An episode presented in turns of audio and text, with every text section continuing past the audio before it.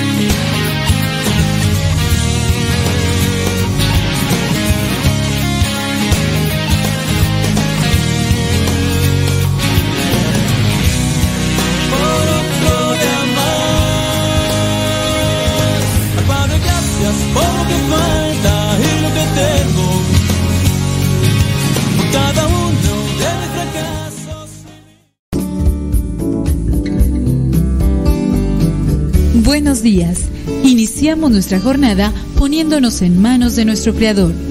Pedimos su gracia para enfrentar como hijos suyos cada reto que la vida nos presente, acompañados de María, la dulce madre que nos invita a proclamar las grandezas del Señor. Camina con nosotros en radiocepa.com, emisora católica de los misioneros servidores de la palabra.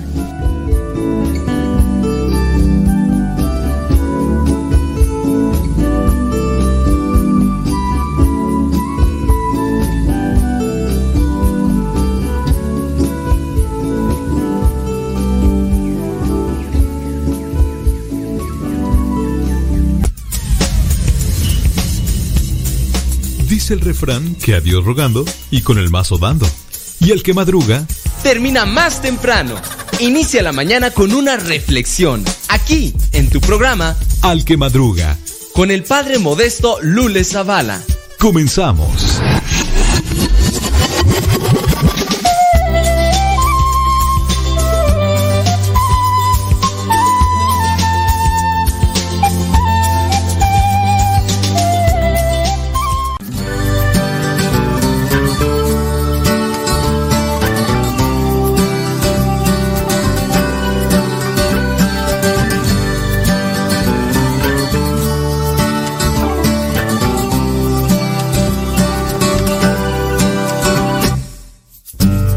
Sigo parado en esta esquina, veo a la gente en movimiento, sé que algo debo hacer y no hago nada. Solo miro incongruencias, hambre y gula conviviendo, sé que algo debo hacer y no hago nada. Sé que tengo solo una vida, estar parado me desespera. Es como hundirse en el ojo del huracán. Vamos Jesús a caminar, tu compañía hace el viaje feliz. Vamos Jesús, no hay tiempo ya, cambia mi vida y te seguiré. Te seguiré.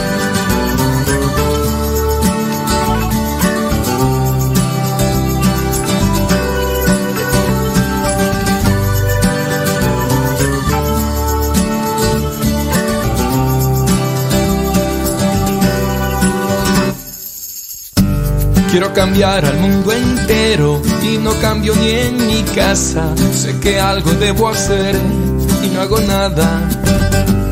Veo sufrir a inocentes y a los crueles siempre riendo. Sé que algo debo hacer y no hago nada. Y sin embargo pasan los días y yo no rompo estas cadenas. Es como hundirse en el ojo del huracán. Vamos Jesús a caminar, tu compañía hace el viaje feliz. Vamos Jesús, no hay tiempo ya, cambia mi vida y te seguiré. Te seguiré.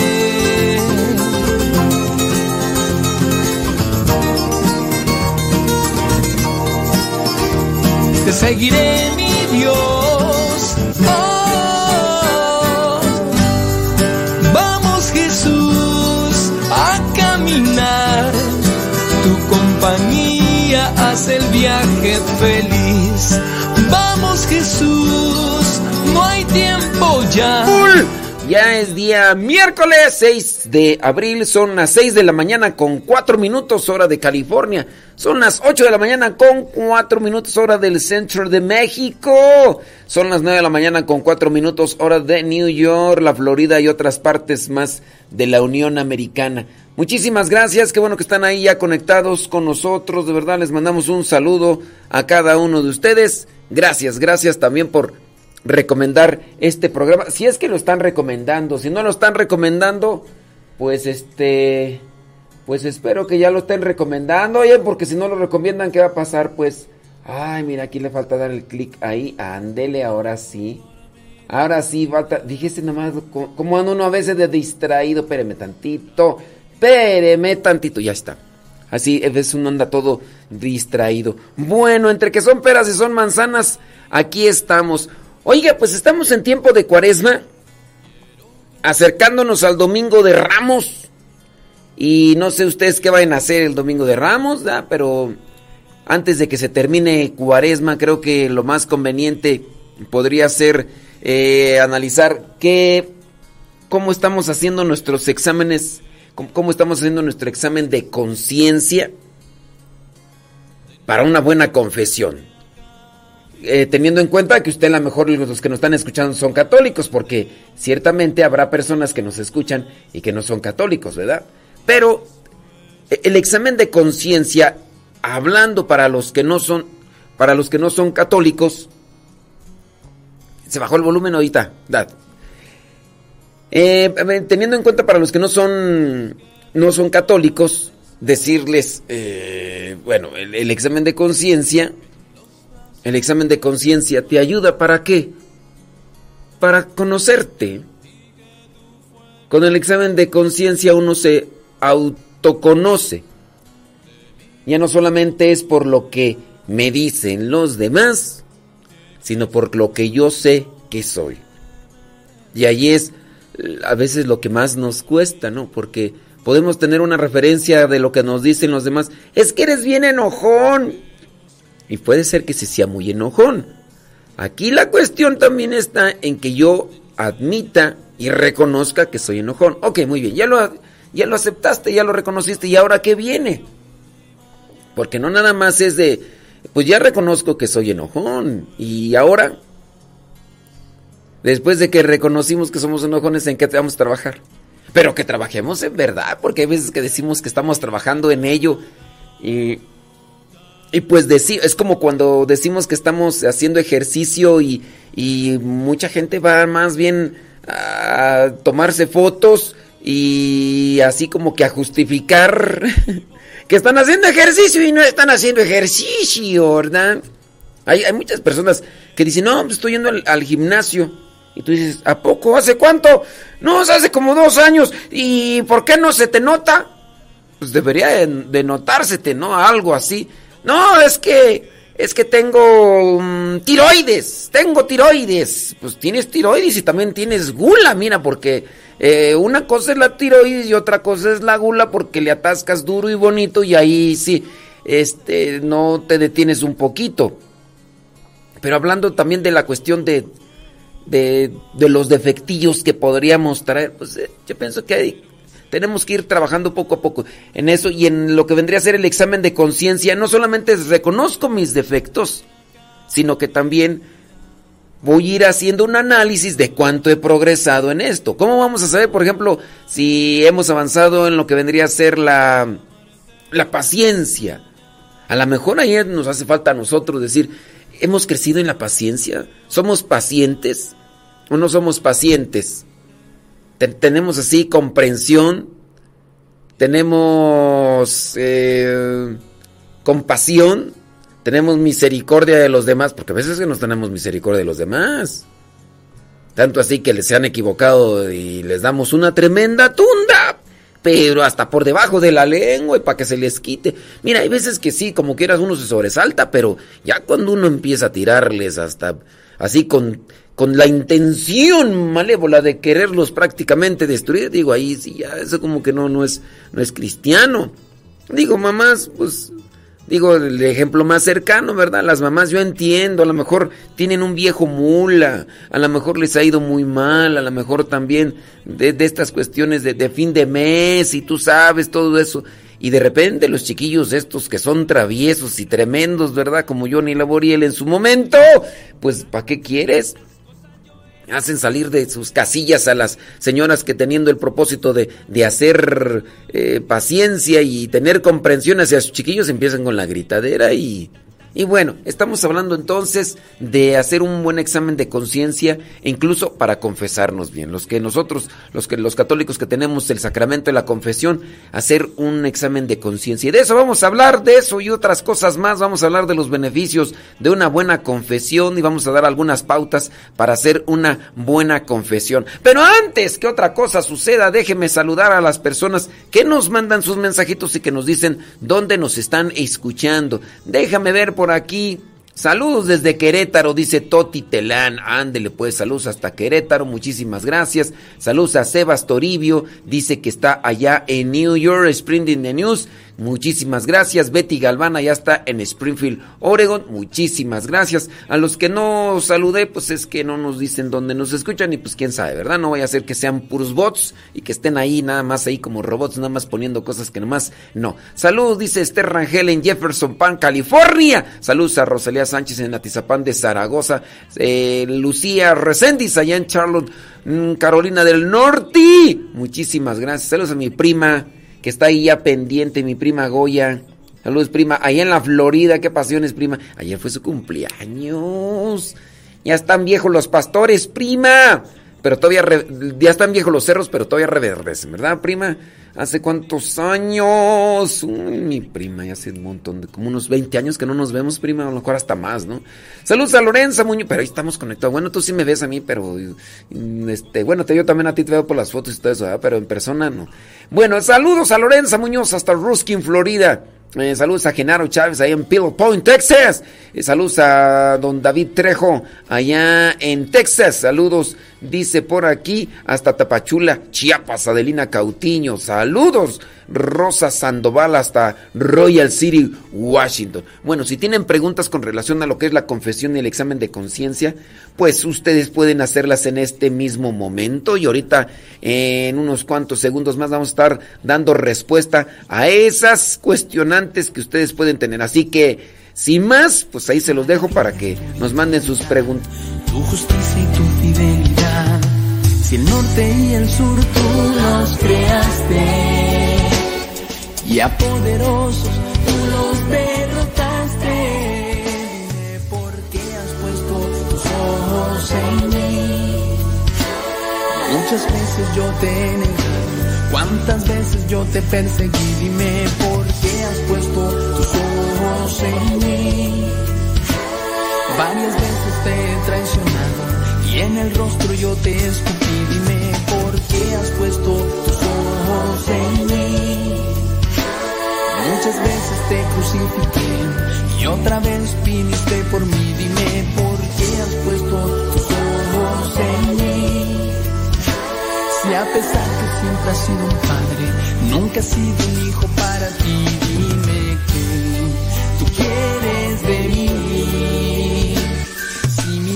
Te sirve, Señor, pues mi nada será para ti es el poder y las hazañas.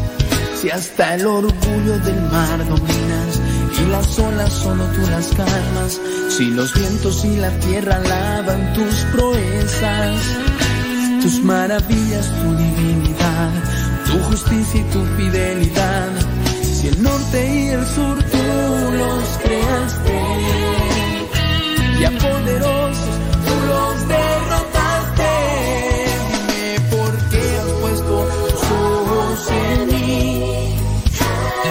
Muchas veces yo te he negado, cuántas veces yo te perseguí, dime por qué has puesto tus ojos en mí.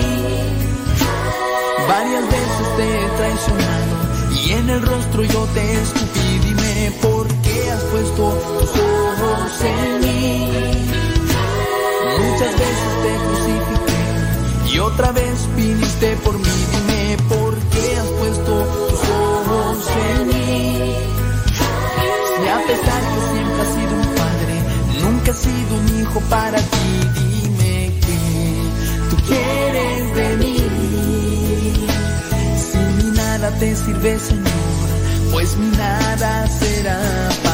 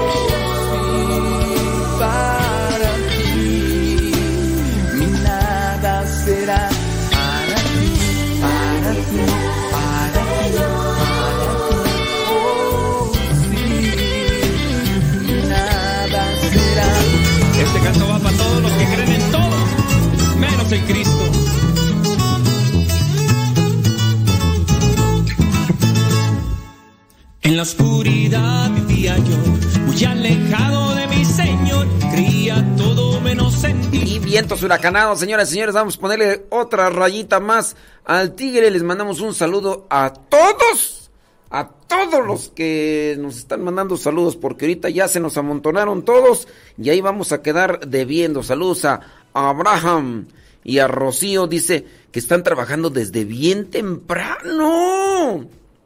Saludos a Sarita y a Mariana, ¿ya se levantaron o todavía? Han de estar todavía acostadas como ya sabes quién. ¡Ay, viva México! Ándale, sí, síguete desvelando, síguete desvelando. Dice... A ver, dice... ¿Qué tan seguido se recomienda la confesión para un, la- un laico que está practicando su fe? ¿Qué tan seguido se recomienda la... Miren, Dentro de los mandamientos de la Santa Madre Iglesia se dice que por lo menos una vez al año o en peligro de muerte. Eh, dentro de lo que son los mandamientos de la Santa Madre Iglesia. Pero a ver, podría ser que yo, a ver, eh, vamos a poner un ejemplo, algo así más práctico. De, de bañarse. ¿Qué ¿Qué tanto se recomienda para bañarse? ¿Qué es lo más recomendable bañarse? Unos dicen que no hay necesidad de bañarse every day, todos los días. Unos dicen, dicen, es que no hay necesidad. ¿Por qué no hay necesidad? ¿Por qué? Porque no hay necesidad. Otros podemos decir, sí, todos los días hay que bañarnos. ¿Una vez al día? ¿O dos veces al día? Oye, ¿y si nos encontramos allá en Poza Rica, Veracruz, donde está bien sabrosito el calor? ¿O en Cancún? ¿O en algunas partes de Chiapas? Porque no en todas las partes de Chiapas, ¿verdad? Entonces, este... hemos ido allá a Tustepec, en Oaxaca, a la misión, obviamente. Tú dirás, hoy nada más una vez al día en Tustepec, Oaxaca, no bañarse una vez al día, recomendable. Mm, yo diría que no. Entonces, todo dependiendo, ¿no? De la circunstancia. Eh, hablando de, de qué tan recomendable es eh, o qué tan... ¿Cómo era la pregunta? Se me van las cabras al monte, espérame tantito. ¿Qué tan, ¿Qué tan seguido se recomienda la confesión? ¿Qué tan seguido se recomienda la confesión? A ver, ahí es un análisis que tendríamos que hacer cada quien. Mira, imagínate una persona que está enfermita, está en su cama, prácticamente está ahí. Eh, dentro de lo que vendría a ser su situación de dolor, decirle, oye, te tienes que confesar cada mes. Oye, pero pues pobre persona está, está entre la vida y la muerte y está luchando y ya tiene meses y meses. No, te tiene que confesar una cada mes. Pues no, yo hay veces que veo, digo, a ver, la persona está ahí sufriendo, ya más luchando con el dolor que luchando contra las tentaciones. No, es que se tiene que confesar una vez al mes. Pues no. Y también dependiendo de la circunstancia. Digo, en el caso de hay personas que pudieran estar mm, ya más maduras espiritualmente y, y, a lo mejor tienen más pecados veniales que pecados mortales y, si yo te dijera, no, pues confiésate una vez cada dos meses y tienes unos pecados muy grandes, pues óyeme. Entonces es una cuestión de análisis personal y también hacer un buen examen de conciencia para evaluar cada cuánto. Mira, yo, en mi caso, yo me voy a confesar aquí públicamente y después me dan la absolución. Yo, cada mes. Y hay veces que se me van las cabras al monte y la riego y entonces, pues antes del mes, dependiendo circunstancias, porque sí, hay veces que te hacen enchilar. Hay veces que te hacen sacar de tus casillas y comienza la criticadera, comienza y a veces uno ofende a los demás y uno lastima y todo lo demás y, y es ahí donde uno, pues, que quieres, pues bueno. Pero entonces, yo en mi caso, en mi caso yo particular, una vez al mes. Yo te diría a ti, trata de hacerlo. Yo me siento bien eh, haciéndolo una vez al mes. He escuchado a unos sacerdotes que, que no quieren eh, recibir a la gente cada mes. Digo, es que también hay personas que, miran, eh, tienen una conciencia escrupulosa y muchas cosas las ven como pecado y no son pecado. Entonces también hay unas que cada semana quieren confesarse cuando en ocasiones incluso dan a conocer cosas que no son pecado. Acuérdate que el examen de conciencia nos tiene que llevar a cada uno de nosotros en progresar en la cuestión moral, en la cuestión personal, en la, en la cuestión de relación con los demás.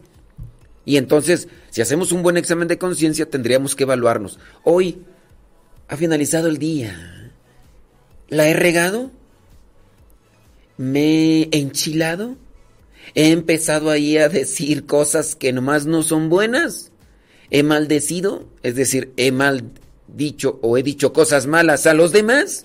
Y entonces ya también ahí vendría lo que debería ser una evaluación para saber qué onda con mi vida y qué es lo que tengo que progresar. He, murmurado, he criticado mordazmente, nada más lanzando veneno y todo lo demás. Dice por acá una persona, dice, eh, yo tengo una pregunta, ¿cómo se puede restituir dinero que se robó una adolescente que no recuerda con exactitud cuánto fue? Eh, ¿Qué se hace en estos casos? Bueno, mira, la cuestión aquí, mm, yo creo que tú dices, no recuerdo cuánto. ¿Y cómo se puede restituir? ya, es más, ya hasta se murió la persona a la que se lo robó. ¿Cómo vas a restituir? En, en el caso, pienso yo, de cuando no se puede restituir lo robado, porque se tiene que restituir lo robado, en su caso, pero si ya se lo gastó o ya no hay posibilidades, uno tendría que buscar la manera de cómo compensar o cómo restituir lo que vendría a ser la situación. Digamos esto muy particular que tú presentas. Un adolescente que se robó dinero. ¿Cuánto dinero se robó? A ver, también hay que analizar si fue un robo. De repente a veces las esposas, lo voy a decir así ahorita y agárrense criaturas. Hay veces que llegan las esposas y me dicen, padre, he robado. Le digo, ¿dónde robaste? Porque también tengo que analizar para tratar de moldear o de dar una dirección a las conciencias, porque a veces hay mucha conciencia escrupulosa, ¿no? O hay mucha conciencia laxa. Estamos hablando de, los, de las dos cuestiones que, están ahí tanto en un extremo en otro. Dice, no, es que le robé dinero a mi esposo. ¿Cómo que le robaste dinero a tu esposo? Sí, es que, fíjese que no me da para el gasto. Y un día llegó ahí borracho, padre, y yo le metí la mano ahí al, al pantalón, le metí la mano al pantalón y este y le saqué un dinero y para comprar tortillas, padre, porque pues no teníamos ni para las tortillas y pues acúsome de que me robe Oye, eso no es robar.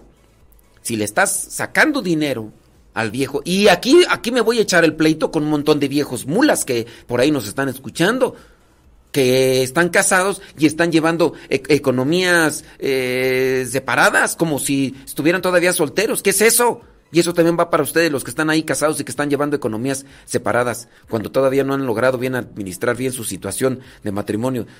Entonces yo les digo, es que eso no es robo.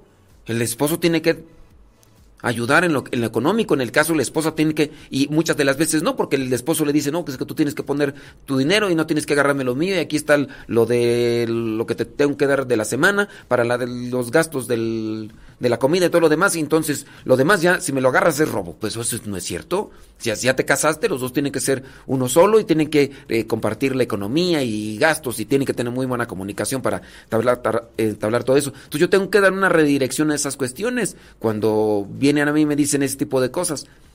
Pero, este, hablando de lo que vendría a ser el robo, la adolescente, ¿a quién le robó dinero? A lo mejor ciertamente tomó dinero sin sin pedir permiso, no sé, al papá o, a, lo mejor lo tomó para la escuela, no sé, hay que analizar también si digo, es que de veras hay conciencias que hay que hay que darle una formación o hay que darle una redirección o hay que darle una reestructuración. Analizarlo, ¿realmente se consideraría en este caso pecado? Yo diría, si en el caso de la persona dice, sí, efectivamente la persona agarró dinero y, ya no sabe ni cuánto ¿Cómo restituir esa situación? Bueno, pues cambia la situación en vez de regresar el dinero a quien tendrías que entregárselo porque a esa persona fue la que se lo robaste, se lo quitaste. Yo te diría, ¿sabes qué? Mejor comparte una ofrenda o una caridad con la persona que te encuentres en el camino y que más lo necesita.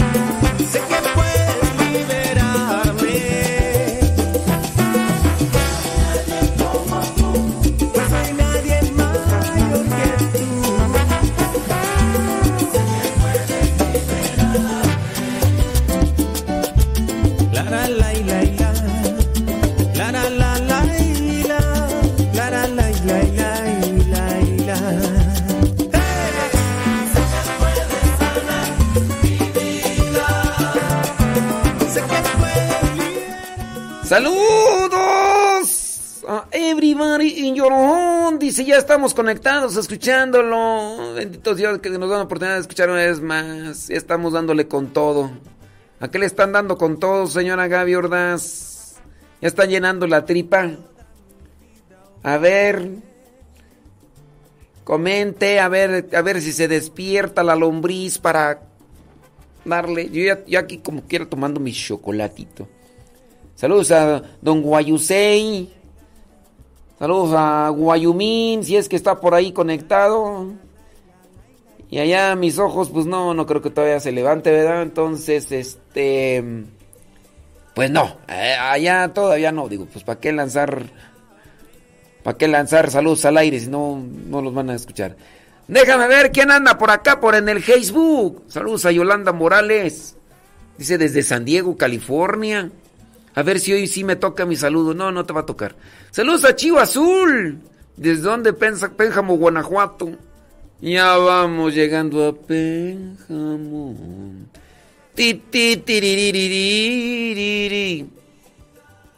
Otomí. Sí, pero tiene, tiene un nombre el, los muñequitos. Ay, de trapo. de trapo. Mm. Dice, saludos, saludos padre, aquí andamos con todo listos para la chamba. Qué bueno. Qué bueno, Wyoming, que andas listo para la chamba. Sí. No, no, no. Ni siquiera se asoma. No, va a estar. Está en el quinto sueño. Va a estar en el quinto sueño. Y. ¡Viva México! Saludos a Pérez Vivi allá en Dolores Hidalgo, Guanajuato.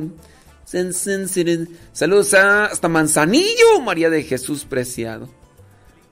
Calorcito sabroso ahí en Manzanillo.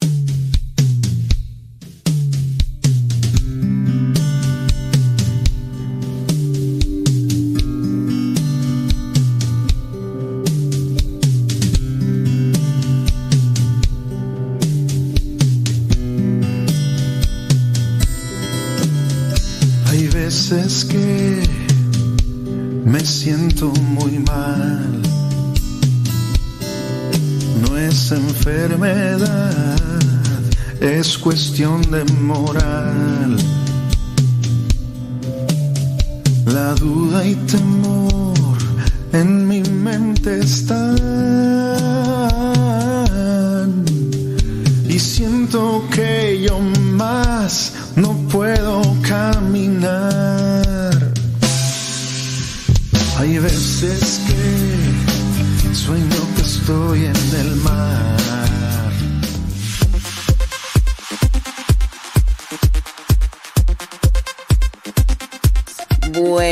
Pues ya son las 8 de la mañana con 31 minutos hora del centro de México.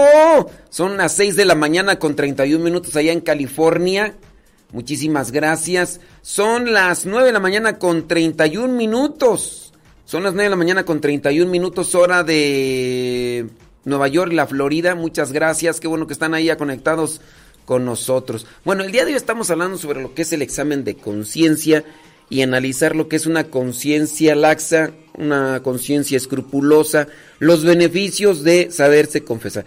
Miren, con relación a la conciencia laxa y la conciencia escrupulosa, yo considero que sí necesitamos de un acompañamiento espiritual. Sí necesitamos de un acompañamiento espiritual. Si queremos tener un progreso o un crecimiento espiritual. Así como las personas que quieren tener un crecimiento profesional, por ejemplo, uno que va a hacer la licenciatura, pues busca a alguien que ya ha cruzado la licenciatura para que le dé una orientación. Y en ocasiones no va a buscar a uno que está al mismo nivel del que quiere llegar, sino que va a buscar uno que tenga maestría o doctorado, teniendo presente que va en un nivel más avanzado y que le podrá dar una orientación mejor. ¿Por qué no también hacer eso en el sentido espiritual? De repente a veces nosotros caminamos en una situación espiritual pues muy decaída y, eso porque la vamos manejando al ayúdate, que ayuda, yo te ayudaré de una manera muy independiente y solos. Y a lo mejor también igual nosotros no nos hemos ayudado porque no tenemos el conocimiento de esos pasos para hacer, por ejemplo, un buen examen de conciencia y analizarnos. Entonces necesitamos una ayuda espiritual de, a ver, la regué, me equivoqué, a dónde me tengo que mover, o, qué tengo que hacer y, dentro de esas conciencias laxas y escrupulosas en las que muchas veces nos estamos manejando, necesitamos una orientación. Déjeme pasar por acá. Este, dice esta persona, no diga mi nombre, o que no digo su nombre, qué bueno que, ay Jesús bendito, me escribió un tremendo cartón, dice, no diga mi nombre. Eh, eh, están cerrando los ministerios en español en la iglesia grandísima, me hicieron nuevos edificios, ok. En infraestructura, concreción, eh, feligreses. Mm, la estructura es muy imponente y elegante. Con la pandemia cerraron todos los ministerios, hasta la fecha no los dejan reunirse. Hace un par de meses avisaron que ya los ministerios ya no funcionaban, que ya no hay gente. Eh, puros pretextos. Si no nos prestaban los salones y no permitían reunirse en las instalaciones, pues cómo se van a reunir la gente. Claro, es así eh, hacia la línea. En otros lugares externos culparon a los líderes de los ministerios de no mantener unidos a los grupos en las áreas de las personas que fueron a otras iglesias donde sí les permitían estar reunidos y activos. Al mismo tiempo, al grupo se le mantuvo con un mismo número de integrantes. El de alabanzas en oración fue criticando supuestamente porque se reunieron durante el tiempo de pandemia y les dijeron que antes no se murieron. El chiste es que puros pretextos del coordinador dice que viene un nuevo tipo de evangelización a nivel parroquial, del cual ni siquiera está informado una descripción general del mismo. Ok, no le entiendo aquí todo este rollo. Dice, es el mismo coordinador para los ministerios en inglés y hispanos. Siempre escuché rumores que se saca preferencia a los de inglés, que siempre tenían los mejores salones y horarios, pero mientras pudiéramos estar activos, pues ya no le daba importancia, el lugar era de lo menos, pero ahora sí con tristeza he echado fuera de la mitad de las personas que eran activos en la iglesia completas, pero gracias a Dios han sido recibidos muy bien en otras iglesias. Solo me queda orar y que sea la voluntad de Dios. Bueno, no le entiendo aquí. Este, es que es una situación más bien particular, ¿no? Sí. No, fíjate que pues no, no sé yo qué, qué onda. Esto es allá en Gringolandia y más bien es como una cuestión parroquial, ¿no? Este. Mm, sí, no sé. En una, en una iglesia grandísima en el área de Austin. Se hicieron nuevos edificios hace 20 años, con esto creció la parroquia. Sí, es más bien de una cuestión parroquial y yo ahí sí yo no te podré decir qué onda. Yo lo que te diría, ¿sabes qué? Busca por ahí a otro otra parroquia donde te puedan dar una orientación. Aquí yo lo entiendo, el conflicto que tú tienes es donde le están dando preferencia a grupos anglosajones y que le están así como que quitando los grupos eh, más bien hispanos y eso pues bueno es una cuestión parroquial. Yo solamente así lo que te diría así a ojo de buen cubero y sin tener mucha profundidad de, de esta situación, conocimiento de profundidad, te diría busca otra parroquia eh, platícalo, de ojalá puedas encontrar una respuesta o que te puedas encontrar una ayuda. Si se está, si es que no le entiendo bien el caso, eso te digo es una cuestión meramente parroquial por lo que yo entiendo. A ver si ya después nos pones ahí a ver qué onda. Pero si buscan, por ahí habrá otras parroquias. Fíjate, yo hablando de, de Austin, Texas, yo tengo conocidos por allá. Este, lo que tú describes aquí en realidad no se asemeja a lo que está pasando en otras áreas de Austin. Y te lo puede decir Lupita y Héctor. Y ellos están en Austin. Y ellos están bien activos trabajando apostólicamente. Entonces, este, sin decir tu nombre, pues si me estás escuchando ahí, pues ya, ahí te diría, ¿sabes qué onda? Este, no en todas las parroquias, porque ahí incluso Lupita y Héctor, que los conozco ya de, hace algún tiempo, me han invitado varias veces a participar, a trabajar, ah, pero no puedo porque ahorita no tenemos visa y ahorita no demás, pero sí, no es en todas las áreas de Austin. Entonces es una cuestión meramente parroquial. Trata de ahí de buscar a ver si si en otra parroquia encuentras ese apoyo que estás ahí buscando. Bueno, déjame ver por acá. Dice, estamos con lo, del examen de, conciencia y con la cuestión de la confesión, ¿de verdad? Déjame ver aquí, aquí escuchando desde, ok, muy bien. Eh, aunque casi no mando mensajes. Bueno, aquí nada más son saludos. Eh, gracias, muchas gracias. Dice acá, eh, escuchándolo, muy bien. Vane Ramírez dice... Eh, mientras están echándole algo a la tripa. Muy bien, déjame ver si hay preguntas por acá que pudiéramos contestar. Si no, pues nos vamos. Eh, Sandra García, saludos desde Columbus, Ohio. Bueno, son puros saludos. Déjame ver por acá si hay alguna pregunta. Saludos desde Carmen Valley, California. Estamos preparando el lonche. Muy bien. Bueno, son ahorita puros saludos. Al ratito los pasamos y ya si ahí no encontré. Eh, sí, es específicamente en un lugar. Sí, miren, con relación a problemas a veces o situaciones difíciles de manera parroquial, pues ¿qué les puedo decir? Tendrían que buscar allí orientación en, nosotros sacerdotes que son ahí de la misma zona. Bueno, vámonos mejor por acá porque ahorita, ahorita pasamos después los saludos, ya si después hay preguntas por ahí las veo, pues ya en su momento las podríamos responder. Déjame ver por acá en otro lado. Bli, bli, bli, blu, blu, blu, bla, bla, bla. Y saludos aquí al perico, al cotorro. Bueno, vámonos para acá. Vámonos con los beneficios de hacer una muy buena confesión. Número uno, cuando puedes hacer una buena confesión, te desahogas. Hay veces que uno ha regado el tepache. Hemos regado el tepache y nos sentimos mal porque lastimamos y ofendimos a los demás. Cuando nos hemos dado cuenta que la regamos y ofendimos a los demás, no se lo podemos andar contando a todo el mundo porque en parte nos da vergüenza o no. No les da vergüenza a ustedes andar y fíjate que maltraté a fulano. Y maltraté a fulana, ay, sí, pues uno no lo va a decir. Y más si uno es orgulloso o soberbio, cuando no reconoces que, que la regaste, cuando no reconoces que, que te equivocaste. No se lo vas a andar diciendo a los demás, ¿verdad? Entonces, uno de los beneficios es el desahogo, encontrar e, ese alivio así del sacar o externar una equivocación un error que cometiste, ya sea en cuestión de un acto o en cuestión de una palabra. Primer beneficio entonces que podríamos encontrar es el desahogo. Y, a, su vez, si encontramos, porque no es una obligación dar consejos ¿eh? en la confesión, no es una obligación. La confesión es donde tú dices tus pecados y el sacerdote te dice, pues, ¿sabes qué? Bueno, pues yo te absolvo tus pecados, nombre del Padre, listo. Porque hay sacerdotes que sí no dan consejos. Y en mi caso yo a veces me tomo allí el principio de libertad para dar un consejo a veces aunque no me lo pidan. Y hay otros que pues vienen por el consejo. Pero el desahogarse, ese es uno de los beneficios.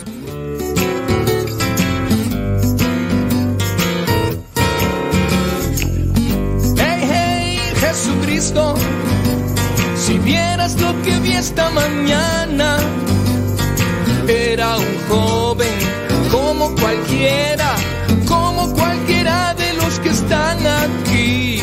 Moría en una esquina y nadie lo ayudaba. ¡Ey, ey, Jesucristo! Si vieras lo que vi esta mañana, moría asfixiado por una sobredosis. La gente pasaba sin siquiera mirar. Se fue de este mundo sin conocerte a ti. ¿Cómo entender a toda la humanidad que huye, que corre, se asusta, se esconde? ¿Cómo encontrar escape en esta prisión? Dinero, placeres, bohemia y sexo. Sálvanos de aquí, mi buen Jesús, mi buen Jesús.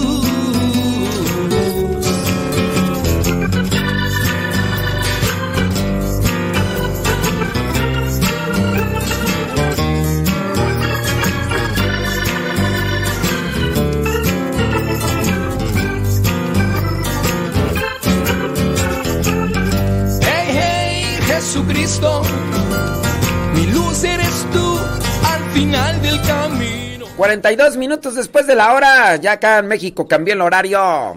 Muchas gracias. Los que están ahí conectados, déjame ver por aquí. Ah, dice, los escucho en Orosi. ¿Quién sabe dónde será Orosi? Eh, saludos a... Desde Bloomington, Minnesota. Saludos.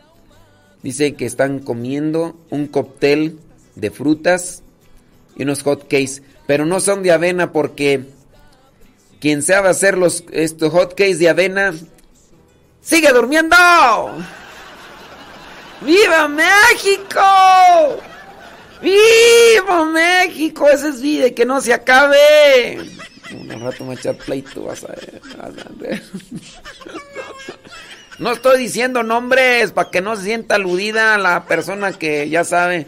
Bueno, pues de esta manera no está escuchando, ¿verdad? Pues. Sí, sí, sí. Saludos a Lorenza Morales desde Tabasco. Ándele. Saludos, dice Lupita Valadez desde Santa Cruz de eh, Juventino Rosas, Guanajuato. Claudia Ramírez desde Austin, Texas. Oye, Claudia, eh, ¿tú tienes el mismo problema que, que, nos transmiten por acá esta persona que pues, nos está compartiendo eso? Dice, más específicamente en Road y las otras parroquias y nos están recibiendo muy amablemente con alegría. Bueno, es una cuestión de, parroquia. Pues miren, yo no sé, allá en Estados Unidos yo sé que la mayoría de las parroquias son administradas más bien por laicos.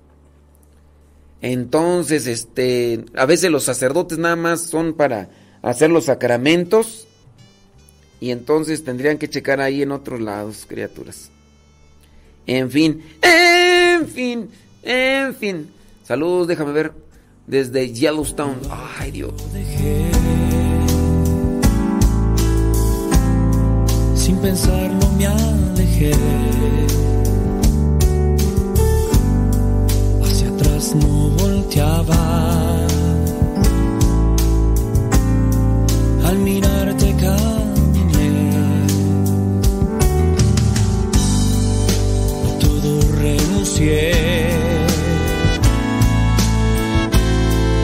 Pues tú me llamas.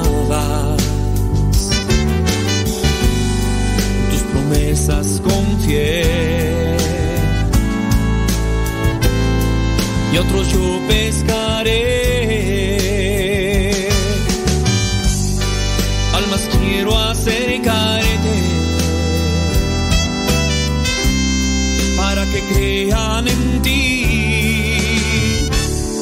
Hay más, ti todo lo encontré. No hay nada más que buscar quiero llevar, dicen enamoren de ti. Ya no hay más, de ti todo lo encontré. No hay nada. ¡Ey, Dios mío santo! Entonces, vámonos rápidamente a lo que son los beneficios de, de confesarse bien. Ya mencionábamos el primer punto, desahogarnos. ¿Es, ¿Es bueno desahogarse? Sí, es bueno desahogarse. Fíjate que cuando uno hace un desahogo, muchas veces en el desahogo nos damos cuenta de las cosas que tenemos que hacer y de las que no tenemos que hacer. Como que nos va cayendo el 20.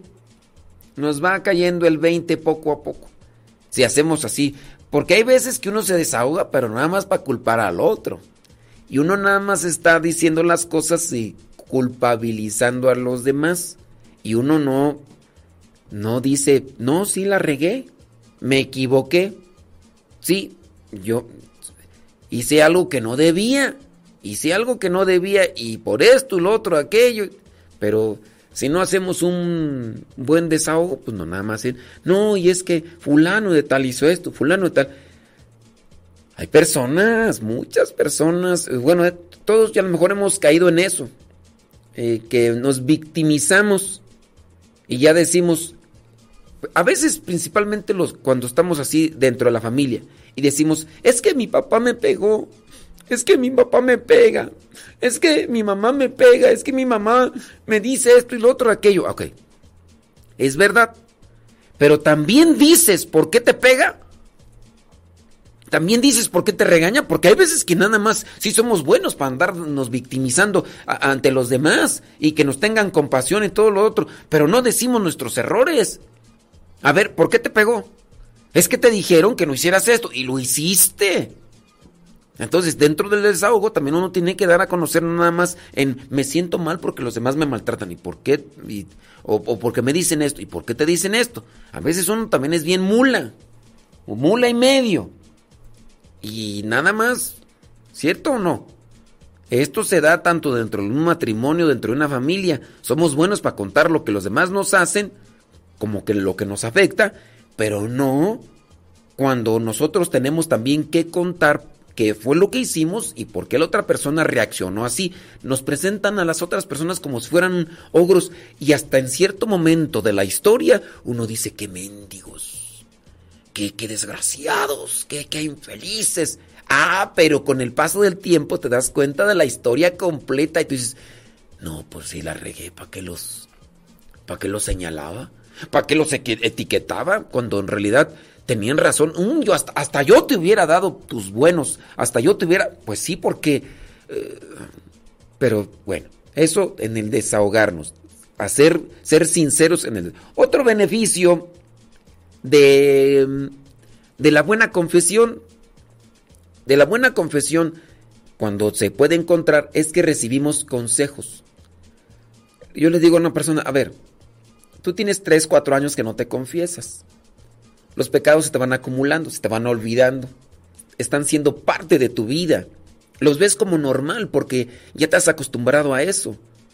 Ahora aquí la cuestión es que cuando tú te confiesas, por ejemplo, yo sí mi recomendación, independientemente de las circunstancias que dicen, yo les digo, confiésate cada mes.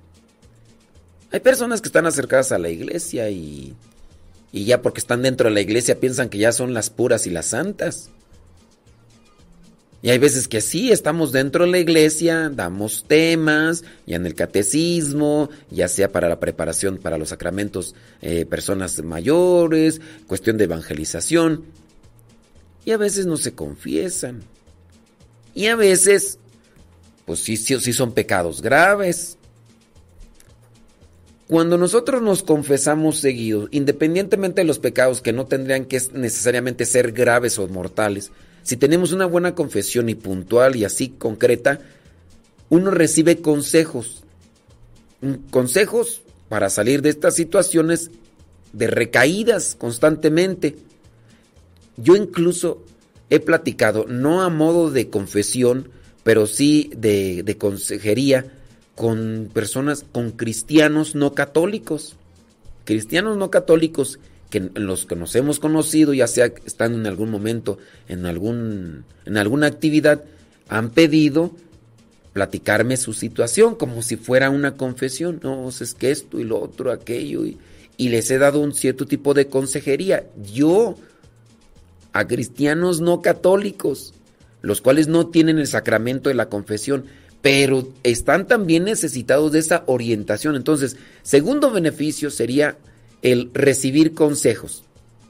No vayan a generalizar diciendo, es que los sacerdotes no dan consejos. No todos, algunos sí, otros no.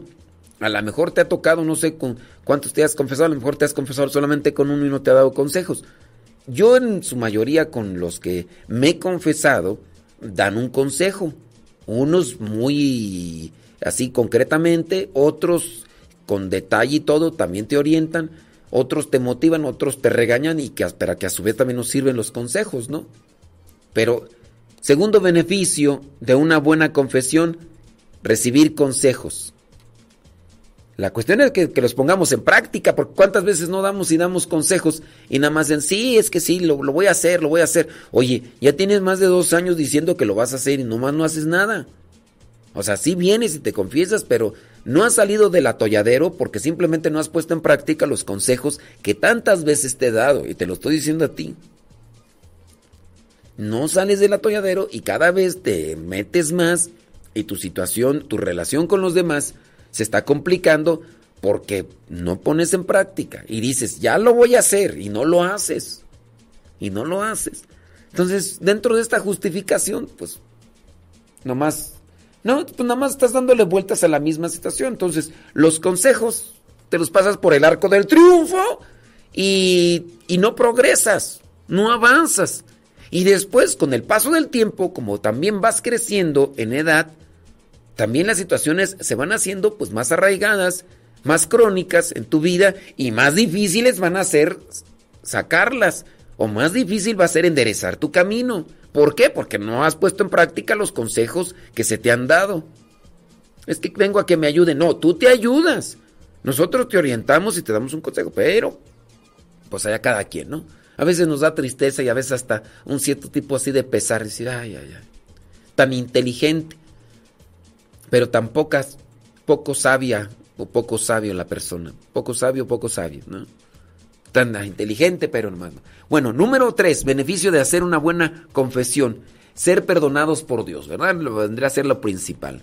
Ese es un, el beneficio principal, que con la buena confesión somos perdonados por Dios. Y eso, cuando nosotros recibimos el perdón de Dios dentro del sacramento, para los que hemos hecho una buena confesión, ay, viene un respiro, viene una paz que uno dice, oh cielos, esto es lo que andaba buscando, ahora sí, hasta salgo, hasta librecito.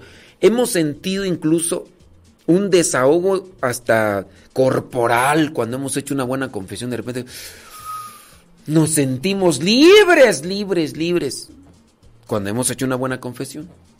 Eso, ser perdonados por Dios. Número cuatro, todo pecado nos hiere y hiere también a otros. Entonces, cuando hacemos una buena confesión, buscamos también la forma de reparar el daño con la buena confesión, ya que también se nos pueden dar orientaciones o con la misma oración uno busca también reparar el daño. Por ejemplo, yo maltrato a alguien.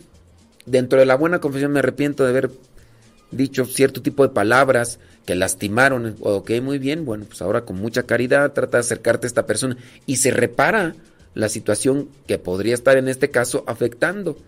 Reparar el daño. Bueno, pues en el caso que se, robó, bueno, trata de reintegrar lo que te robaste y pedir perdón y, y todo lo demás.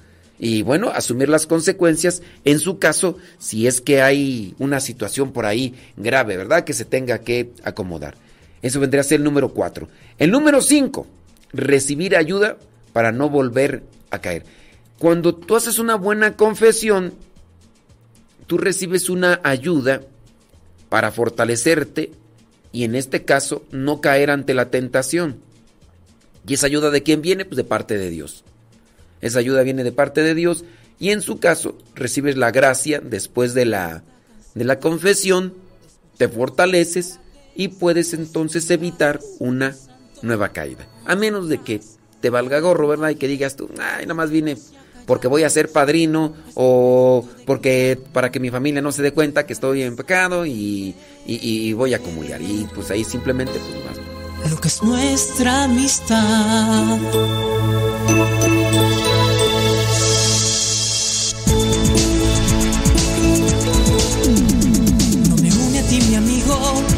Tiene tu bolsillo nos unen los negocios de intereses reducidos. Algo fuerte, más sincero que chequeras y un buen puesto. No existe en nosotros. Amistad a crédito.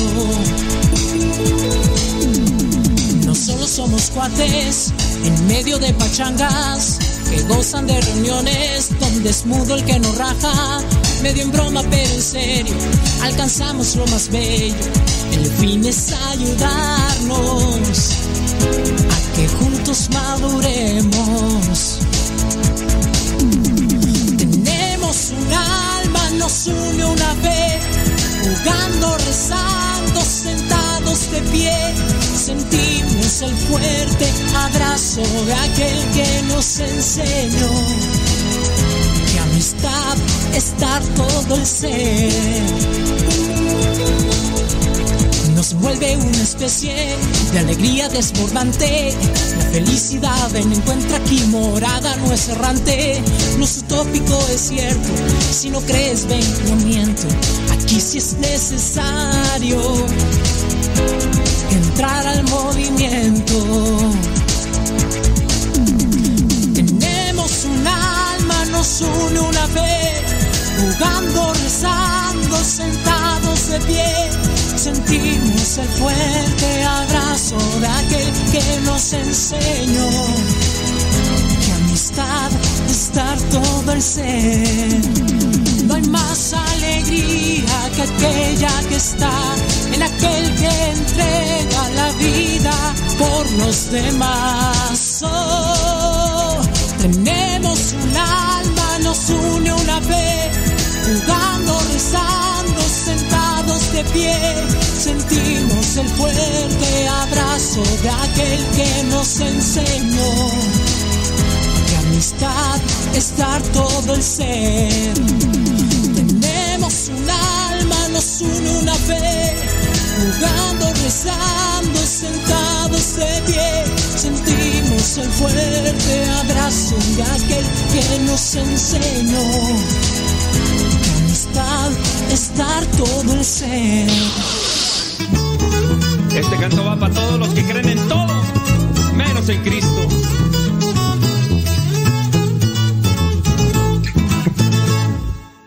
En la oscuridad vivía yo, muy alejado de mi Señor. Creía todo menos en ti, porque a todo decía que sí. La bruja Panchita, Walter Mercado, en la herradura, pata de pollo, el gato negro, Yo era así, yo era así. Calzón rosita, calzón morado, en el billete de la buena suerte, en el ojito de venado y tantas cosas. Yo era así, yo era así. Pero tú me sanaste, me liberaste, ya no te creo a ti. Soy muy feliz, soy muy feliz, pero tú me sanaste, me liberaste, ya no te creo a ti. Soy muy feliz, soy muy feliz, ay, ay, ay. Contigo, Señor Jesús, soy muy feliz. En la oscuridad vivía yo, muy alejado de mi Señor, creía todo menos en ti, porque a todo decía que sí. En la bruja Panchita, Walter Mercado, en la herradura, pata de pollo, el gato negro,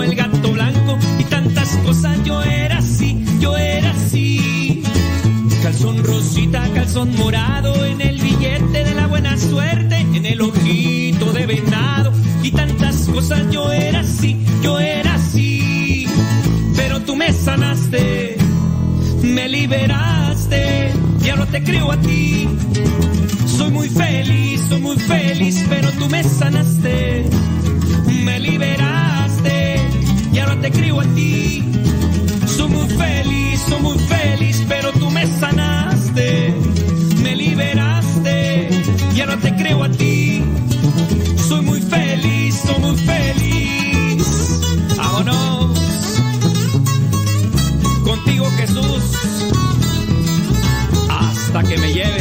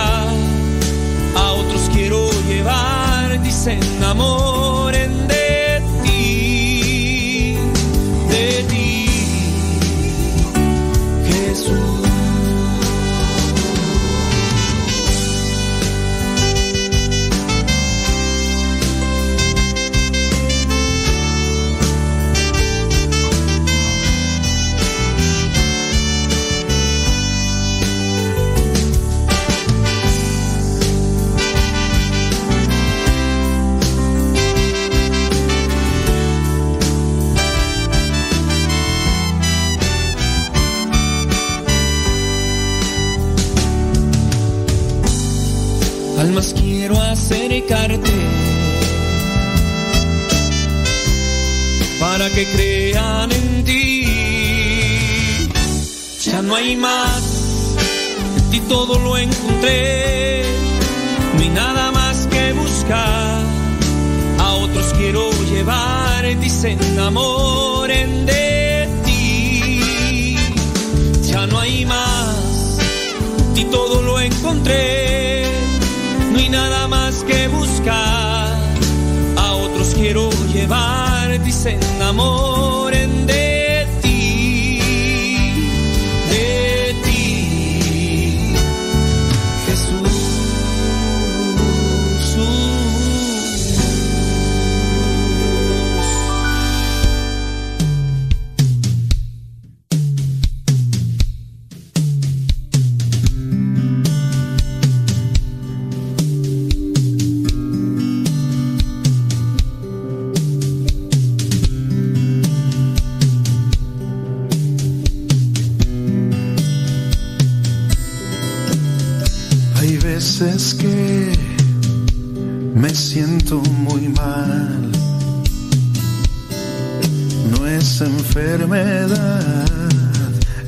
cuestión de moral. La duda y temor en mi mente están.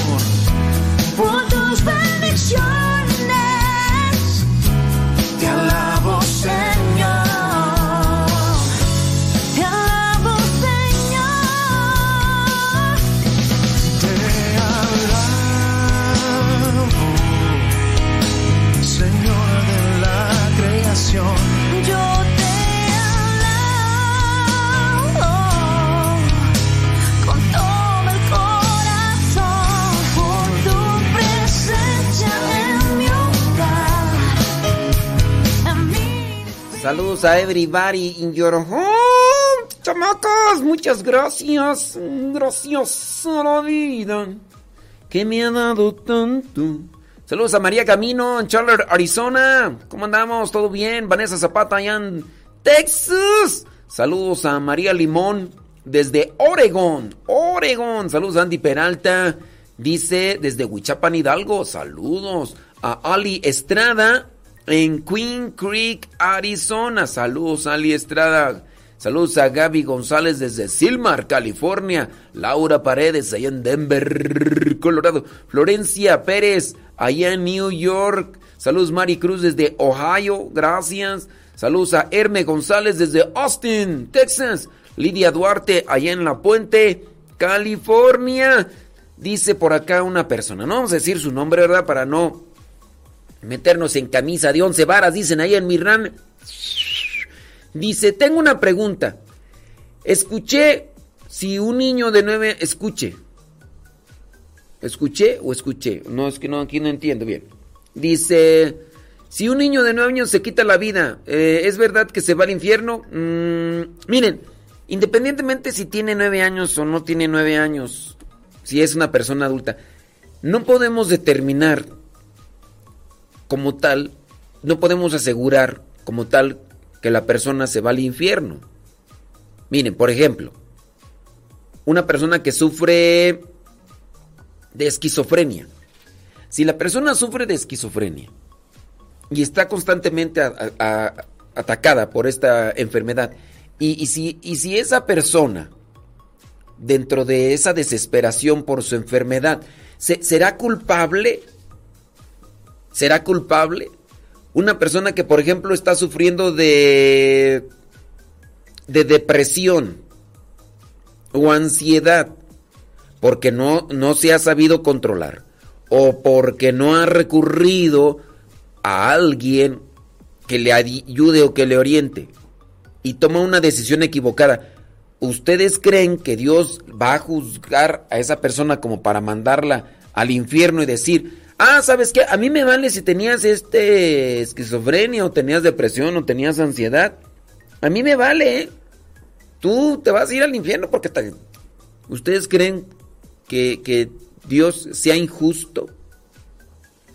Hay personas muy legalistas que dicen, sí, esa persona se quitó la vida, se va a ir al infierno. Hay personas que, que opinan así. Yo, yo creo en un Dios misericordioso, en un Dios que, que analiza el corazón del hombre. Por ejemplo, eh, a mí me tocó celebrar la misa de, creo que fue una niña de unos nueve años más o menos, creo, que se quitó la vida. Y obviamente, para los que ya han escuchado, saben que en ese tipo de casos no hay una liturgia que se enfoque para lo que vendría a ser la misa de una niña así, sino que en el caso de los niños, pues muchas de las veces estas misas son para los papás. Bueno, la cuestión está de que esa niña, que tenía como unos nueve años, se quitó la vida porque primeramente fue abandonada por su mamá. La despreciaba, la humillaba, entonces traía un trauma grande la niña. Después, esta niña llegó a, a- a la casa, a la vida de la abuelita. La abuelita, porque no quería a la mamá, despreciaba y humillaba a la nieta. La maltrataba en cierto modo. Al final de cuentas, la niña no soportó. A ver, mi pregunta es, analízalo, teniendo en cuenta un Dios misericordioso.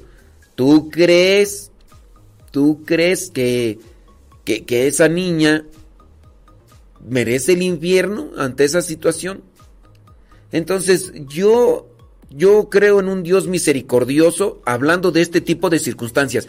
Porque hay otras personas, ¿verdad?, que dicen, no, es que Dios es misericordioso, eh, Dios perdona. ¿Y sabes qué? Yo le voy a dar rienda suelta al pecado, le voy a dar rienda suelta a las cosas. Acabo Dios es misericordioso, acabo dicen que Dios perdona todo. Y como Dios perdona todo, pues entonces, pues yo le voy a dar vuelo a la hilacha y voy a andar de lilingo lilingo por aquí y por allá. Pues al cabo Dios perdona, ¿no? Y si Dios perdona, pues yo voy a hacer las cosas y pues no, oye. Yo digo, o sea, sí, Dios, Dios es misericordioso y todo lo que tú me digas y demás, pero pues hay, un, hay como un límite, ¿no?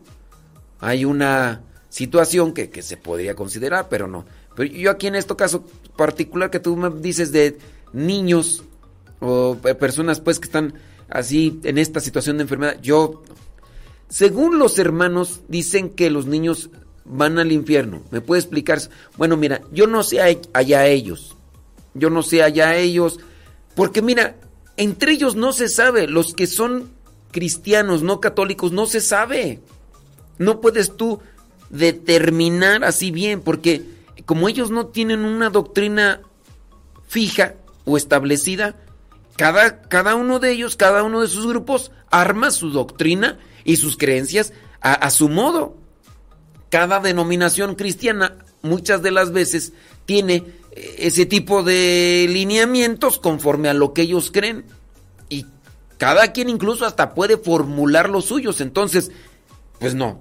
Así de querer delinear lo que ellos dicen, no. Si tú, en este caso, eres cristiana católica, déjame decirte que la Iglesia Católica se tiene presente a un Dios misericordioso y desde mi postura como pastor, como misionero, como clérigo, te podría decir que en el caso de muchas personas que han atentado contra su, contra su vida, no tienen una culpa total porque o es una enfermedad o es una situación de económica, de es una situación que prácticamente les ha llevado a, tomar esa decisión no, no por voluntad propia, no por voluntad propia. Porque mira, ahí en el caso de personas que sí atentan contra su vida, que son conscientes y que no es tanto una enfermedad, sino que simplemente pues ya no quieren, ahí sí, ahí sí es otra cosa. Pero en este caso que tú me dices, pues no, ¿verdad? Este, pero sí es difícil, así como que, a ver, explícame con relación a ellos. No, pues en relación a los, a los hermanos cristianos no católicos, ahí está, está medio difícil, ¿verdad? Bueno, yo espero que mi respuesta te haya dado una luz para que más o menos la comprendas. Saludos a Juana Rivera, ¿desde dónde? Desde Pensilvania, gracias. Saludos hasta Perú, allá está César Tarazona, Sarita, Lenali y Odalis. Odali, Lenali. Len... Saludos a Ramón Alberto hasta Pasadena, California. Irene Tenner hasta Phoenix, Arizona. Juanita Lázaro hasta Pupuebla. Dice que andan trabajando. Qué bueno que andan trabajando. Elsa Díaz allá en Nashville. Tinishi. Muchas, pero muchas gracias. Ándele pues. Saludos, dice... Nos da. Eh, gracias. Saludos a María Magdalena López, dice que está allá en San Fernando, California, desde Querétaro. Dice, allá está Nico Ferrero, gracias. Eh, Pérez Vivi, Pérez Vivi, hasta Dolores Hidalgo, Guanajuato. Saludos hasta Coatitlán, Izcalli, Estado de México. Elena Pérez Robles, allá desde Luz Valencia, desde el municipio de Dolores Hidalgo, dice Luz Valencia. Bueno, Susana Bonilla, desde San Fernando, California. Lupe Barriga, allá en Morganton, Carolina del Norte, allá en Lake James. Ándeles pues, hombre. Oye, estaba yo por aquí mirando un comentario de Conchis. Dice Conchis que ella, como va a confesarse, eh, con un sacerdote que, se confiesa cada mes con ese sacerdote y pues bueno, ese, ese sacerdote le escucha y le aconseja. Y dice, y ya a partir de ahí se tiene incluso a un guía espiritual. Efectivamente, cuando ustedes ya acuden con alguien que vendría a ser su sacerdote recurrente, al mismo tiempo entonces está formando lo que vendría a ser o sería parte de tu guía espiritual.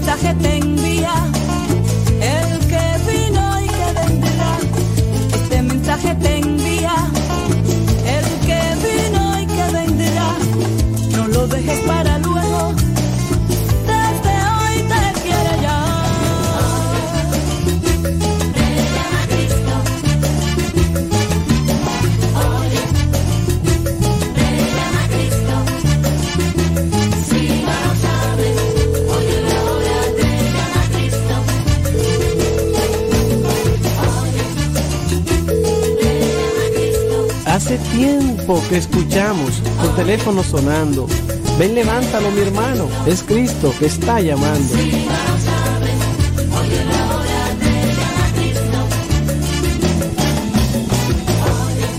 Tú que estás necesitado de encontrar un buen amigo. Jesús ha resucitado justo para hablar contigo.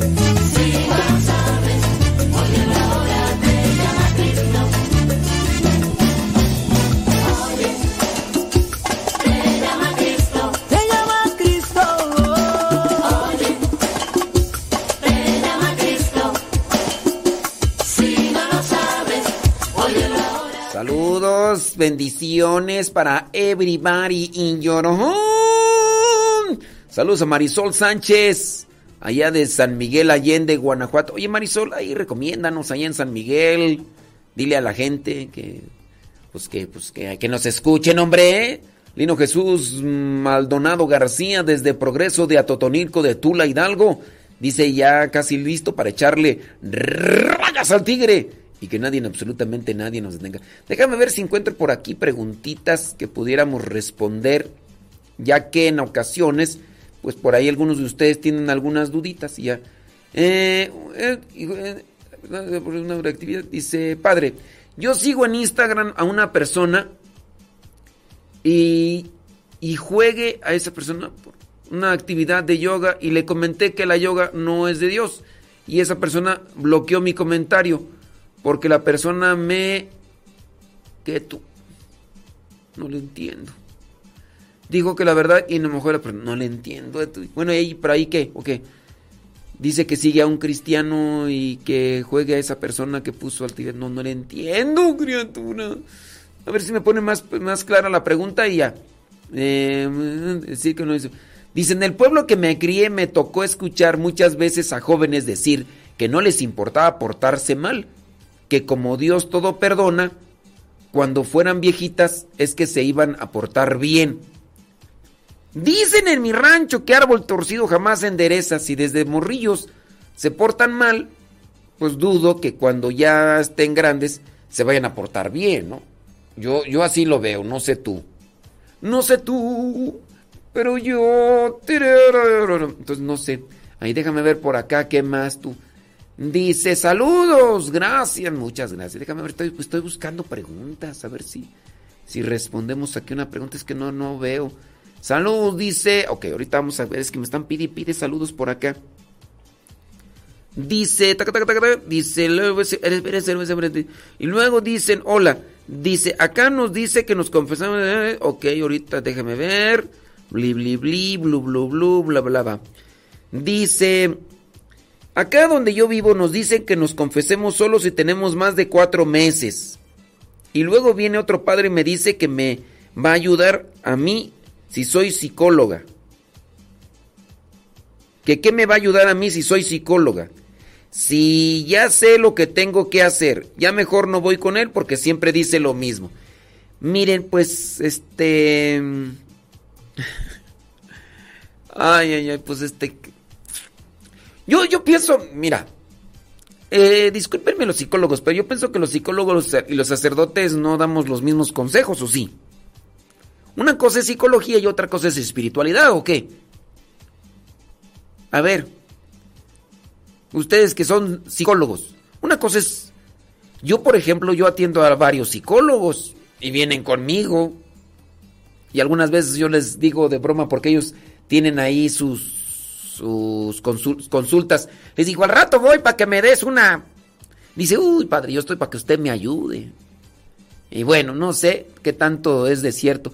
Hay personas que en ocasiones me buscan a mí por las redes sociales. Es difícil y complicado, incluso hasta por teléfono.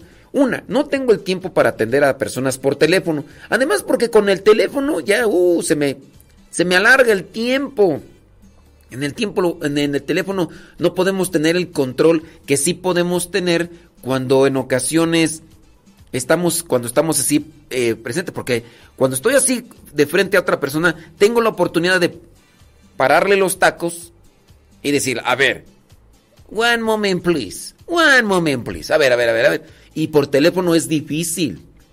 Es difícil porque no veo las reacciones de la otra persona y a veces tengo yo el temor de actuar bruscamente y que la otra persona, si de por sí viene todavía mal ahí de la situación, pues imagínate. Pero sí, hay muchas personas que quisieran que les atendiera por teléfono. Yo tengo mis reservas, tú. Con eso de que no sabes si realmente sea una verdad lo que te están diciendo, no, no puedes tenerlo segura. Una, hay, sin duda habrá ministerios o habrá sacerdotes que se hacen por teléfono eso. Yo la verdad no. Una, les digo, no tengo el tiempo. Con lo que ustedes ven que hago en el diario misionero, a veces que ni dormir tengo tiempo para dormir bien, imagínense.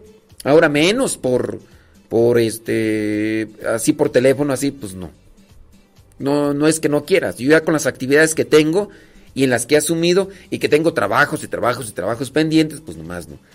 Pero sí, este, es, es difícil dar una orientación por teléfono. Y todavía de las personas que me, que me toca orientarlas, hay algunas que son bien dejadas, bien descuidadas y poco preocupadas. Eso sí, nada más les gusta andarse quejando y andar así nada más de buscando su paño de lágrimas, pero no hacen absolutamente nada. Y a otras personas les he dicho, ok, muy bien, ya me expusiste el problema. A mí me dices qué hacer. Yo no sé qué hacer en tu situación. En primera, me expusiste tu problema. Yo no veo lo que vendrían a ser las vías de salida. Tendrías tú que analizar las vías de salida tú en tu situación. Yo no puedo verlas. Yo veo las vías de salida ante una situación de conflicto porque yo estoy en un lugar, estoy en una circunstancia. Tú estás viviendo con tu esposo, estás viviendo con tu familia. Yo no sé cuántos, con cuántos de tu familia cuentas, con cuántos amigos, a dónde y es, y es difícil esa situación. Pero, pues bueno, algo de orientación se podrá. Una pregunta. ¿Qué contestarle a esa persona cuando dicen que no creen en la religión? Mira, este, ni en la iglesia. Mmm, yo pienso que no hay que enfrascarse en, en polémicas, ¿no? Una persona me dice, ah, es que yo no creo en la religión en la iglesia. Bueno, está bien. No cree. ¿Por qué no crees? Preguntarle, ¿no? Pues, ¿por qué no crees? Ah, porque no creo. Mm, bueno, pues. ¿Quieres creer? No, no quiero creer. Bueno, pues no. pues ya, o sea, ¿qué, qué hacer ahí? Yo, yo, digo, pues ya. No, este. Pues ya no, no. No desgastar, no ocupar tiempo en donde sabes que no, no hay apertura. Yo, si alguien me dice, no, no creo en la religión, ah, bueno. Este. ¿Quisieras aprender? No, no, no quiero. Ah. No, es que yo no creo en esto, en esto en esto. Le digo, si no crees en eso, pues ¿para qué lo debates? es que yo no creo en esto, en esto, en esto, en esto. Ok, ¿quieres una respuesta o quieres pelear? Pelea, pelea, pelea, pelea. Pues no, óyeme, pues. Entonces, pues ya, ¿no? Yo, así, yo la verdad no, no quiero ocupar tiempo eh, con personas así de esas. Sí. Yo digo, hay otras cosas que hacer y, y todo lo demás. Dice, es, es, lo que le digo, que no tiene nada que ver. Él me puede ayudar mucho, espiritualmente se ríe. Bueno, pues. Pues bueno, ¿qué quieres que te diga con, con ese padre? Pues, pues, que mejor busques a otro y. Y ya, pues no. Dice. A veces hay una distorsión acerca de cómo vivir tu sexualidad de manera correcta en el matrimonio. Tengo una duda, un sacerdote que se ha desviado del camino, pongámosle como ejemplo, se ha convertido en violador. Se ha convertido en violador, dice. A la hora de consagrar, ¿se realiza la transustanciación aunque ese padre esté en pecado de ese tipo? Sí. Es que mmm, lo que vendría a ser la transustanciación o la consagración no se da por la pureza o no del el ministro, sino por obra de Cristo. De hecho, por eso se dice en persona Christi. En el momento de la consagración no es el sacerdote el que realiza el milagro de la transustanciación, sino es Cristo por medio del sacerdote. Eh, ciertamente, pues aquí esto no le beneficia, no le ayuda en algo al, al que está celebrando o está consagrando en pecado. Entonces, este, pues sí, tu pregunta lineal así, así concreta, ¿se- ¿hay consagración cuando el sacerdote está en pecado? Sí, sí hay, sí hay, sí hay consagración. Entonces, pues ya.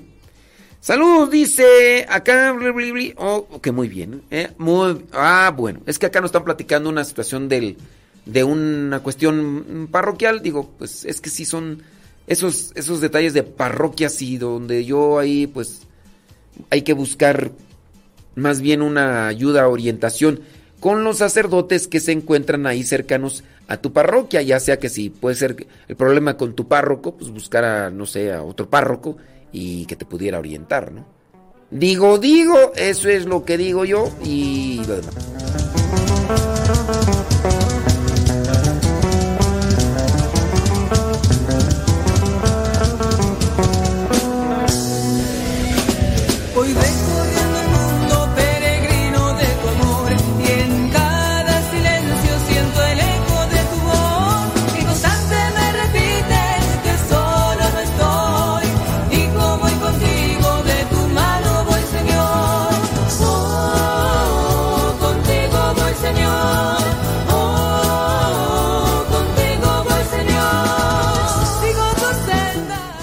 Es que acá otra persona de Austin, Texas, este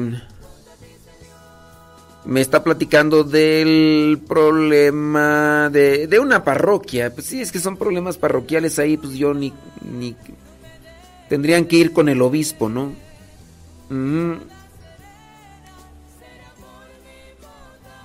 Sí. Sí, pues es- son, son situaciones parroquiales que tendrían que analizarlas, en su caso, con el obispo. Sí, sí, sí. Miren, dice por ejemplo acá una persona, este, bueno, ahorita lo voy a comentar al aire. Ahorita, al aire, pues estoy al aire. Ahorita lo voy a... Dice... Saludos a Kevin Ferni, allá en Morelia, Michoacán. Ahora Valley. Saludos Kevin Ferni. Ándale pues. Déjame ver por acá. Zum, zum, zum. Dice... En mi rancho también cambian de saber cada cuando y apenas voy teniendo la confianza para que sea mi guía espiritual. Ok, ahorita vamos a checar eso, criaturas. Criaturas del Señor. ¿Cómo andamos, señora Gaverdas? Sí. No, ya no voy a decir nada, ya de sabe quién, porque si no, al rato se me va a enchilar más de por sí. No, pero ahorita ya no nos está escuchando, no, ya, ya se fue a la escuela. No, se me va a enchilar más de por sí, anda medio enchilada. Sí, no, no, no, no, no, ya no. Cruz, cruz, cruz. Ya, ahí, ahí, ahí la dejo.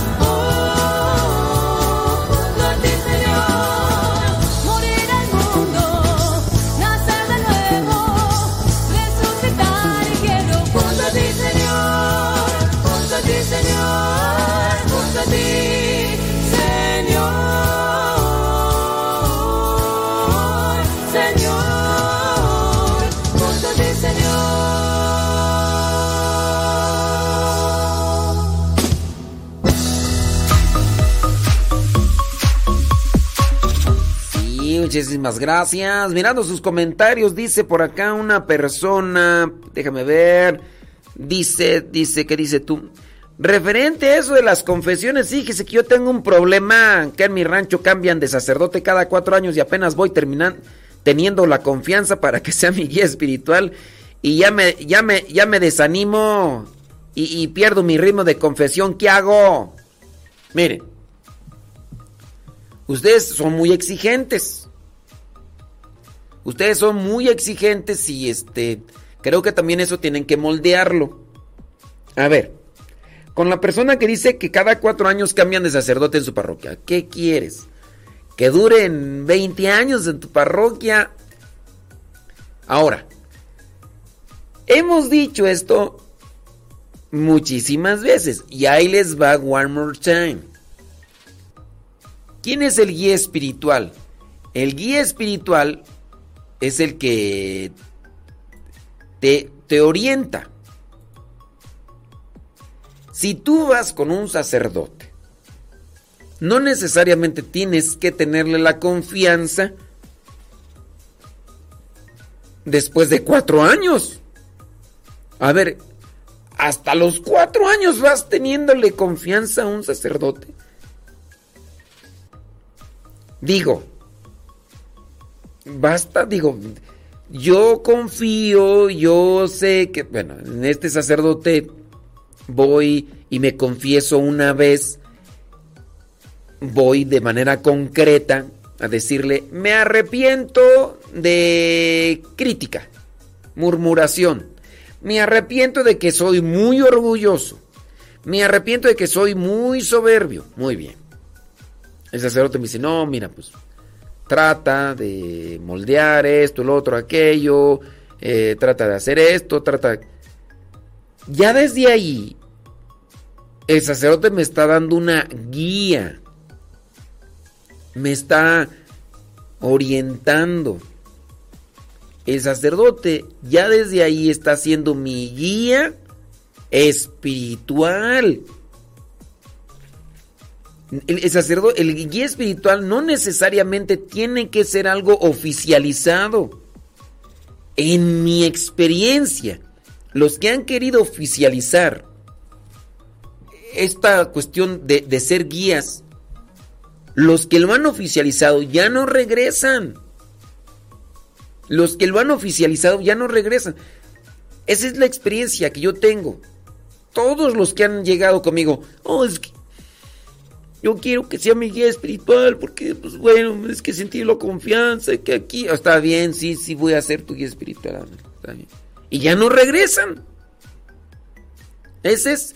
Y otra, he visto otros que buscan, me buscan para la confesión. Pero también saben confesarse. Hay otros que me buscan para la confesión. Como yo no les, no les paro los tacos. Mira, por ejemplo, tengo ahorita en mira, tengo entre ceja y ceja a dos personas que no se confiesan con otros sacerdotes porque quieren que a fuerza las confiese yo. Y como yo no les paro los tacos, les digo, no. Ahora, yo ya estoy en otra casa, en otro lugar, y han pasado los meses y los meses y no se confiesan. Y no se confiesan porque como ya no estoy ahí, entonces que si me muero ya no se van a confesar. Digo, porque un día me voy a morir y ustedes también. Y no se van a quedar para semilla. Entonces esa persona, como no estoy donde antes estaba, no se confiesa. Y ahora el día que me vio, llevaba yo poco tiempo, y esa persona me dice, eh, ¿por qué no vienes? Le dije, ah, a ver, es que no me he confesado. A ver, ¿no te has confesado? Yo la verdad porque no me quise portar groseramente con esa persona para decirle, o sea, no te has confesado porque yo no he venido a buscarte para que te confieses. No estamos tan distantes del lugar donde estoy yo. Si te quieres ir a confesar, pero la otra, estás mal tú porque si te vas a confesar solamente porque yo te confieso, estás mal y no estás dándole entonces el valor y el lugar a que se debe al sacramento.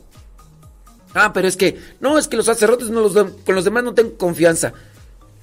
Ah, entonces quiere decir que solamente, entonces si me muero yo, entonces no te vas a confesar nunca.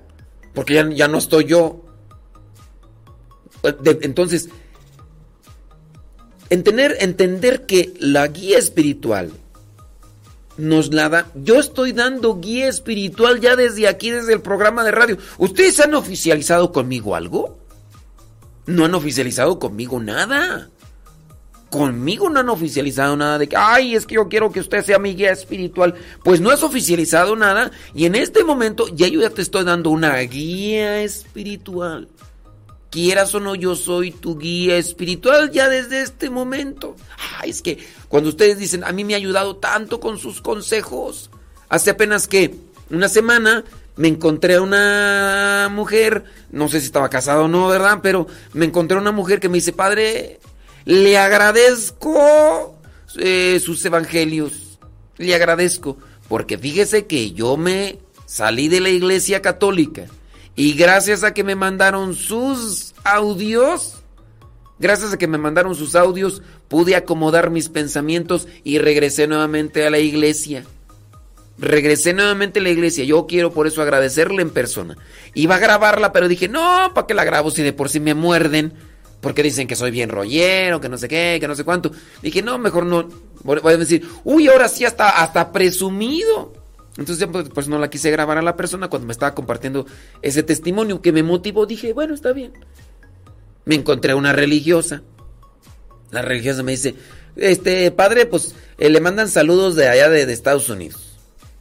Sí, este, porque pues allá andaba un matrimonio que ya andaba cascabeleando. Ese matrimonio estaba a punto de separarse y le empezamos a mandar su evangelio y las oraciones y pues bueno, de alguna u otra manera sus audios les han ayudado para reestructurar su vida espiritual y ahora ellos ya se han fortalecido en su relación matrimonial, también gracias a la ayuda de otras, pero sus audios han sido sumamente importantes. Los audios del Evangelio que le mandan. Porque yo lo mando y lo remandan y lo mandan y lo mandan. Y, y, sus audios le han ayudado. Quieras o no, yo ya desde ahí he sido un guía espiritual. Y no necesariamente tenemos que tener mucha confianza para poder. Claro, hay cosas más, así más, más personales. Pero bueno, entendiendo en que la confesión se va a quedar lo que tú dices, en la confesión se va a quedar lo que tú dices, ya, ya desde ahí tú tienes, debes de tener la confianza para contar tus problemas. Ahora, una cosa es que solamente busques el desahogo y otra cosa es que tú quieras recibir el perdón de Dios por las faltas que has cometido y en ese caso, pues bueno, pero no tienen que pasar cuatro años para agarrarle confianza a un sacerdote y contarle la situación. Digo, en la medida en que uno sea también ya sincero consigo mismo decir, yo tengo este problema, padre, dígame que, que, a ver, no sé, en caso de la mujer, eh, que, diga la mujer, ¿sabe, padre? Es que yo tengo este problema, es que soy muy... ¿Qué problemas pueden tener las mujeres tú? Algo muy general o muy común. Este, ah, un problema que podría ser tu problema, ¿no? De la mujer que diga, ah, es que, padre, fíjese que yo tengo un problema. El problema es que soy de mente muy, muy suelta.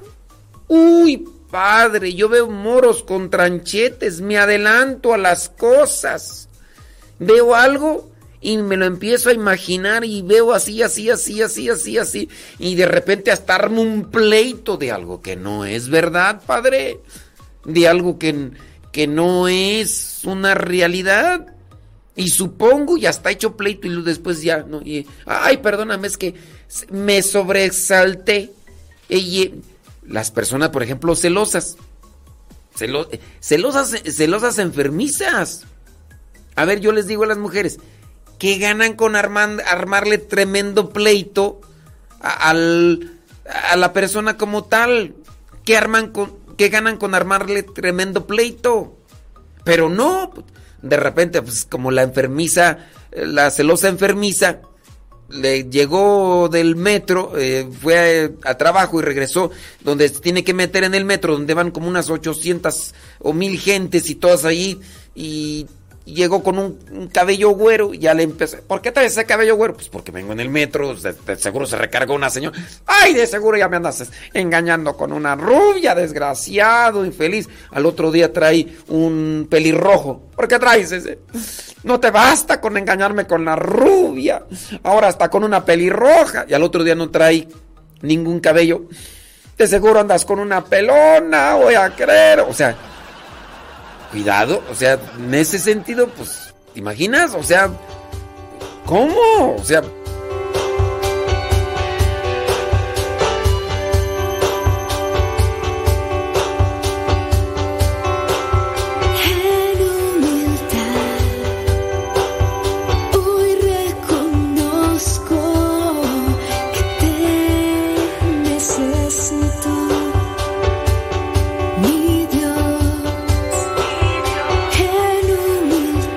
eso casi no se confiesa la gente, ¿verdad? De ser celosa, enfermiza. De eso casi no hay, ¿verdad? Que, que digan, ah, este... No, es que suponen cosas y las dan por un hecho. ¿Verdad que eso casi no? ¿Quién supone más, los hombres o las mujeres? Los hombres de edad suponen más que las mujeres, ¿o no? No, y que lo den por hecho, o sea, lo suponen y lo dan por hecho. Es una realidad. ¿Son más los hombres o las mujeres las que suponen las cosas?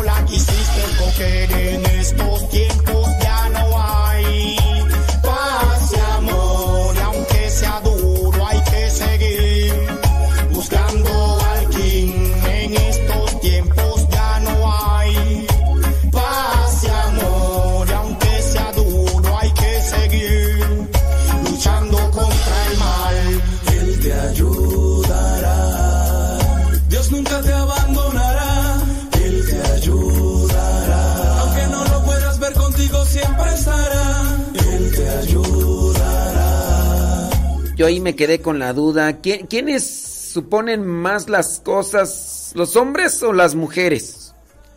¿Los hombres suponemos más y lo damos por un hecho o son las mujeres? Leonor dice que las mujeres.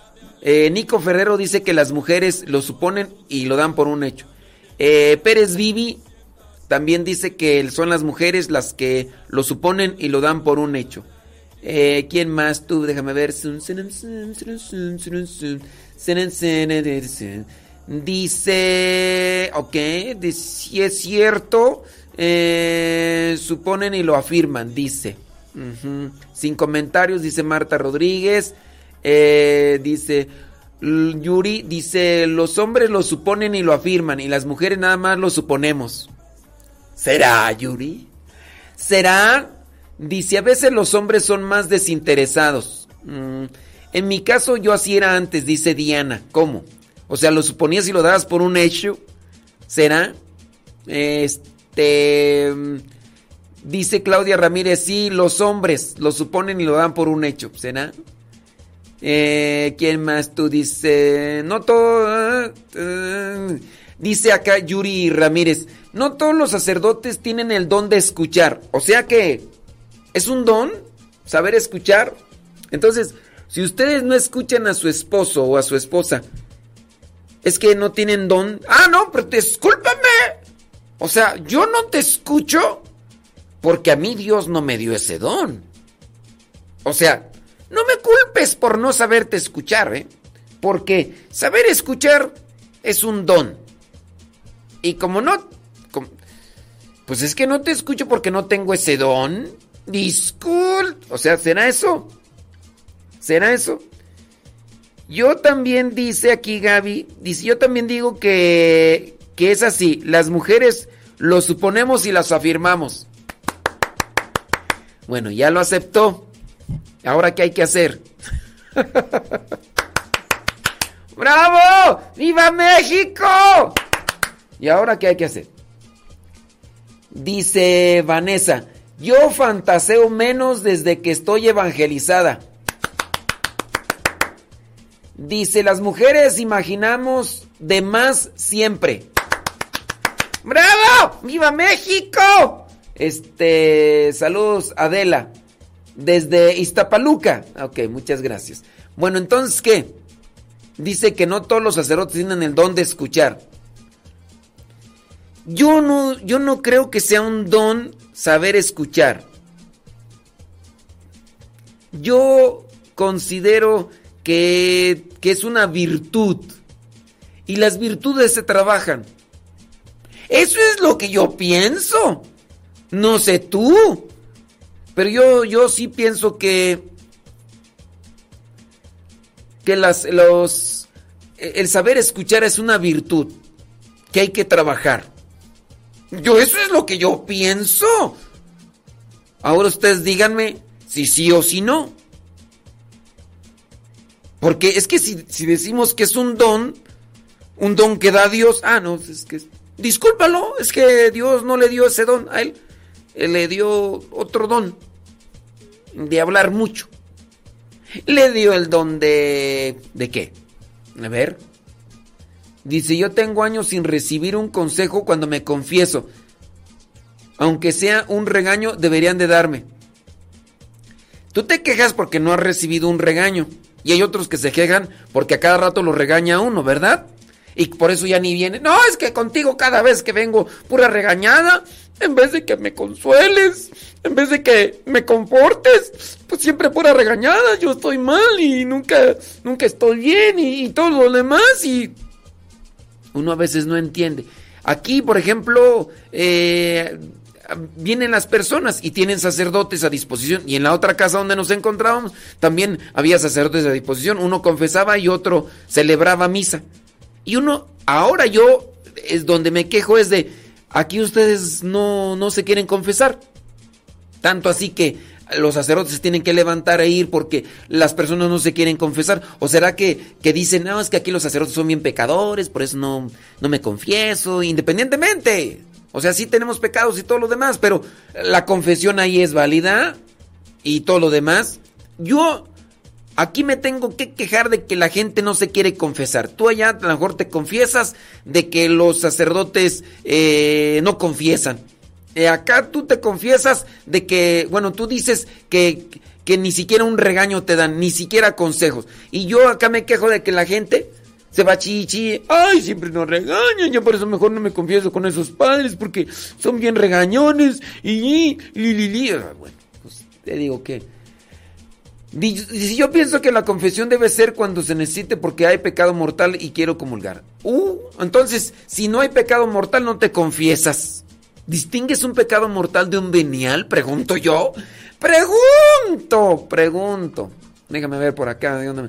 Eh, saluditos, bli, bli, bli, bli. Dice, creo yo que a veces los sacerdotes no tienen la paciencia de escuchar los pecados porque ven que tienen mucha gente esperando. Mira, es que también hay que ser considerados. ¿Qué es paciencia? No, padre, espérese. Tengo que comentarle mi pecado. Fíjese, padre, que yo la verdad...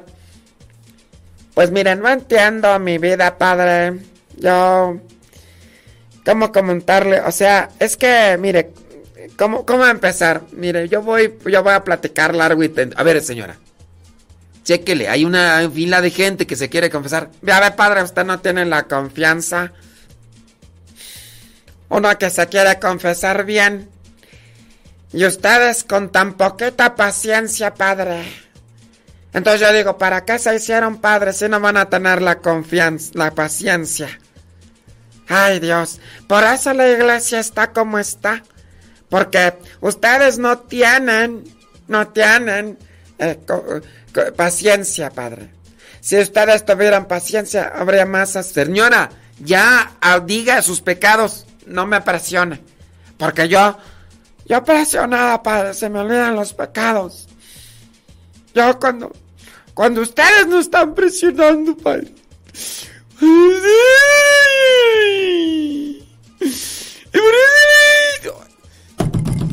A ver, ¿qué es tener paciencia?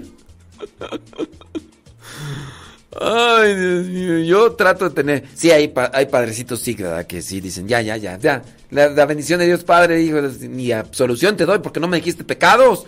Yo sí le he dado la, sol- la, la bendición solamente. Dice, es confesión, no cita con el psicólogo. Pobres sacerdotes, no es justo llenarlos de tantas cosas que no son pecados. Gracias, Ana. Muchas gracias. Dice, en el 10 2019 comencé a escuchar, dice en redes por el Evangelio explicado, eh, y, eh, eh, y saludos. Ok, gracias. Gracias, Alfredo.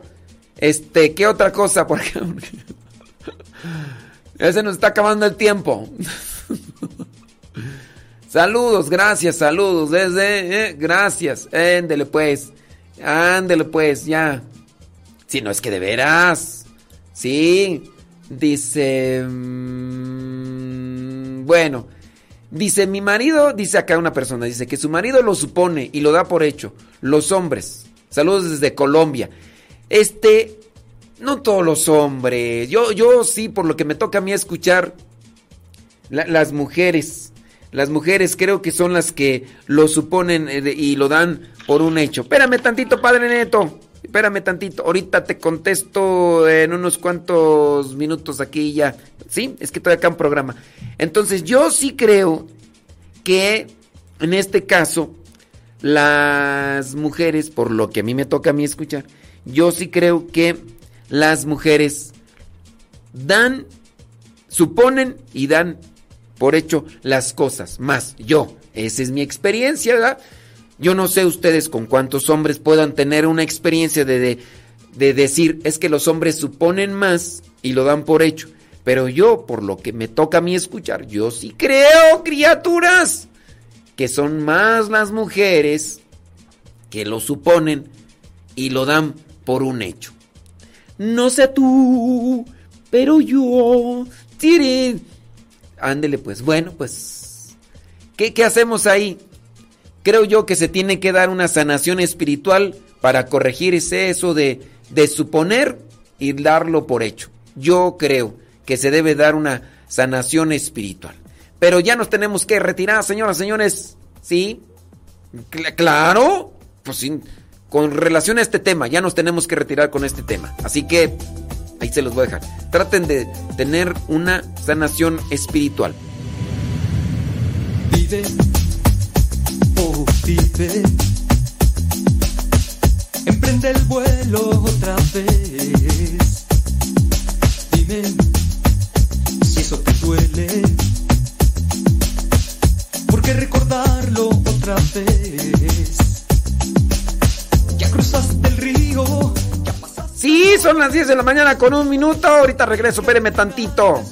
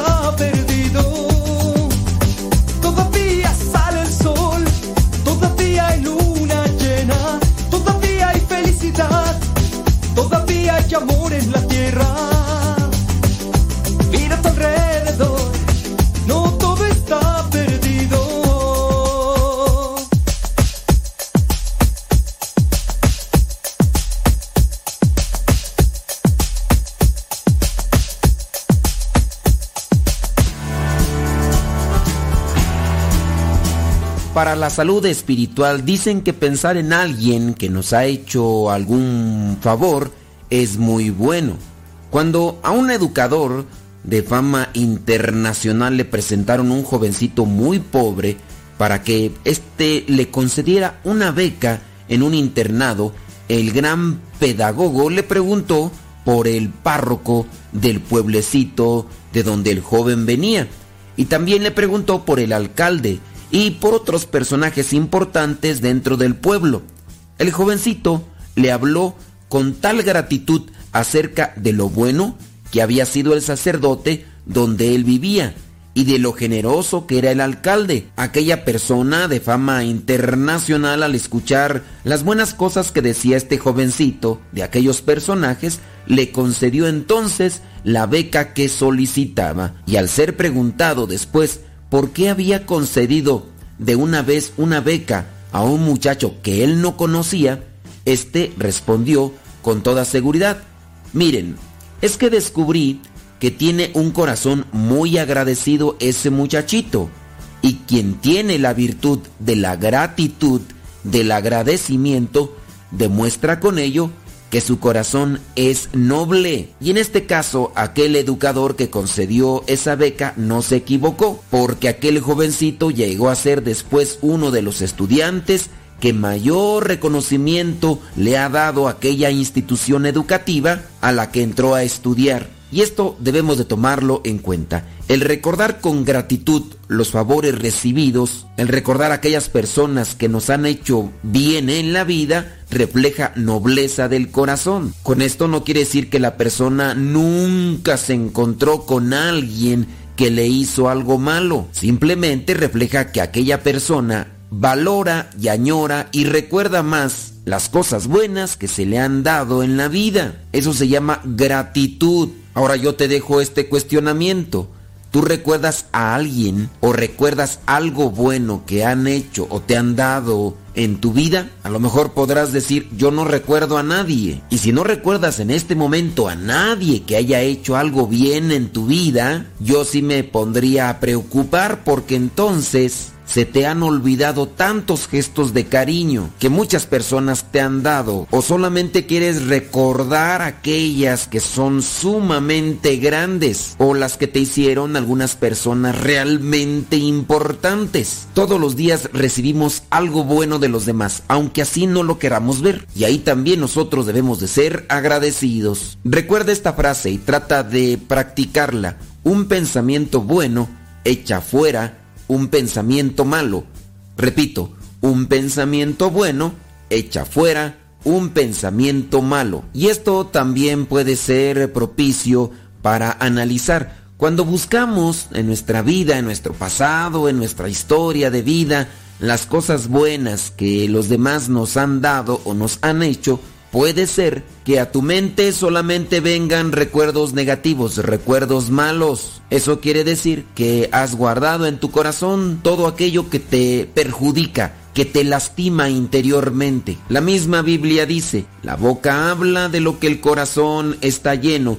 Y en la actualidad podríamos decir, Nuestras redes sociales hablan de lo que nuestro corazón tiene. Ojalá y nosotros tengamos esa iniciativa de buscar las cosas buenas, de buscar a las personas que nos han hecho un bien y ser agradecidos. De esta manera va a ir cambiando también nuestra actitud, nuestra perspectiva de vida, el ir adquiriendo la costumbre de pensar cada día en personas que me han hecho favores, en personas que me han tratado bien. Tu actitud será positiva. Y si recuerdas más a aquellas personas que te han hecho daño, tienes también que pedirle a Dios que purifique ese pensamiento. Trata de rezar por esa persona que te hizo algún daño. En ocasiones el daño que nos han hecho es pequeño, pero nosotros nos hemos encargado con el tiempo de agrandar la herida o de hacer más sangriento el momento, la situación. Ahí también será conveniente rezar por esa persona, pedirle a Dios por esa persona, no importa el mal que te haya hecho. Recuerda que nosotros no debemos desear lo mismo que los demás nos hicieron a nosotros. Y en la medida en que tú le pidas a Dios cosas buenas para los demás, también tú tendrás una recompensa aquí en la tierra y en el cielo. Si insistimos en no dejar pasar un día sin dedicar momentos a pensar con gratitud por alguna persona, por alguna acción que hizo, iremos fabricando una maravillosa lista de personas benefactoras. Eso sí, el amor irá creciendo en nuestro corazón y al ir creciendo el amor también vendrá la paz. Decía San Juan Bosco, seamos agradecidos. La gratitud es señal de un corazón noble y generoso.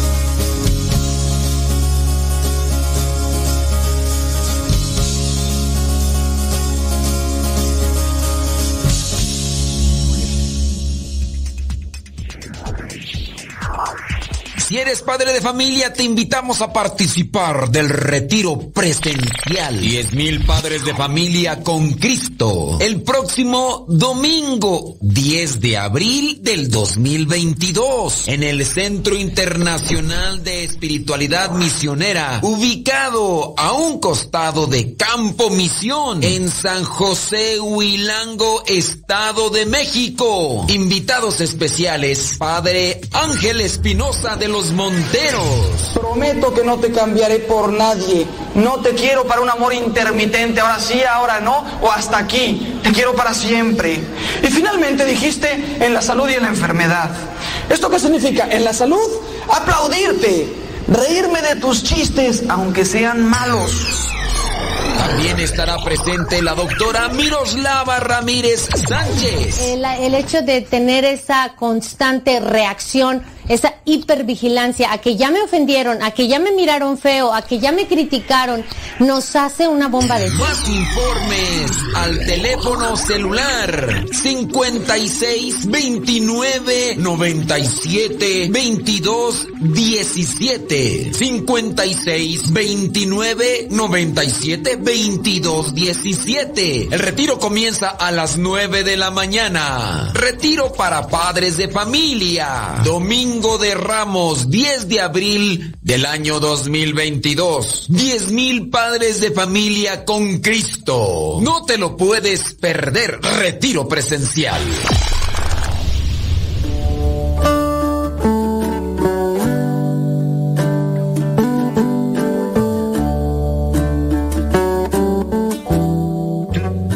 Esta Semana Santa del 2022 de manera diferente. En el Centro Nacional de Reconciliación, ubicado en San Vicente Chicoloapan, Estado de México, tendremos ejercicios espirituales para niños, adolescentes, jóvenes y adultos. Los ejercicios espirituales se ofrecen en diferentes maneras. Si quieres más información y quieres participar de esta Semana Santa en una forma distinta a la que estabas acostumbrado, puedes pedir más informes al número telefónico de casa 55 58 52 38 11 55 58 52 38 11 o puedes visitar la página de Facebook Casa de Retiros CNR. Casa de Retiros CNR. La C de Centro, la N de Nacional y la R de Reconciliación. Casa de Retiros CNR.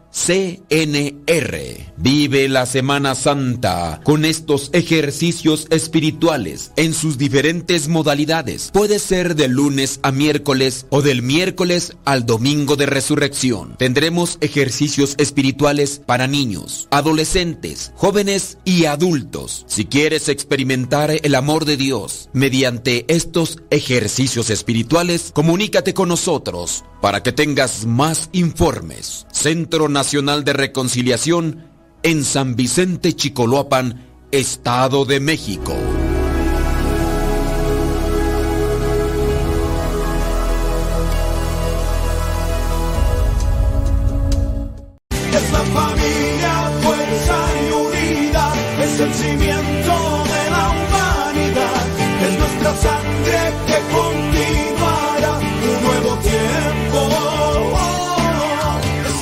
Amor, te invito al retiro de los 10.000 padres de familia. ¿Y eso qué es? Un retiro para padres de familia, donde darán consejos, valores y tics para nosotros basados en la palabra de Dios. ¿Y cuándo será?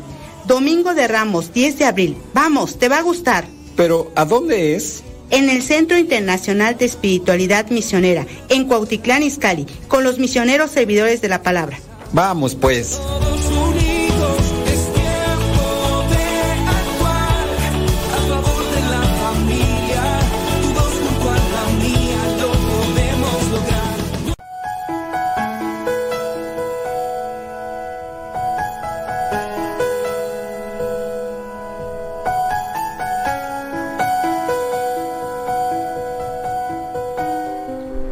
Queridos amigos, dice San Juan Apóstol que quien diga que no comete pecado es un mentiroso. Todos, todos cometemos pecados. Siete veces al día caemos. dice la escritura. Pero yo hoy quisiera simplemente hacerles una recomendación que creo que es importantísima porque puede afectar tu vida personal, tu relación con Dios, tu vida conyugal, tu vida familiar, tu vida laboral, la justicia, tu trato con los demás. Una cosa es cometer un pecado y otra cosa, muchísimo más grave, es acostumbrarse al pecado. Eso es muchísimo más grave. Y para que me entiendas de qué estoy hablando, tú imagínate que fueran en un coche dos chicos y dos chicas a una fiesta. Y una de ellas viene con un vestido blanco precioso. Resulta que de pronto en el camino se descompone el coche, se bajan los cuatro a ver qué, qué está pasando. Uno de ellos abre el cofre, eh, levanta ahí un poco todo, comienza a revisar y, y como se incendió la señal de que falta aceite y hay un poco de humo, uno de los hombres estos toma la aguja para medir el aceite, la saca y cuando la saca, por descuido, salta una gotita de aceite y cae en el vestido blanco de esta chica que venía ahí.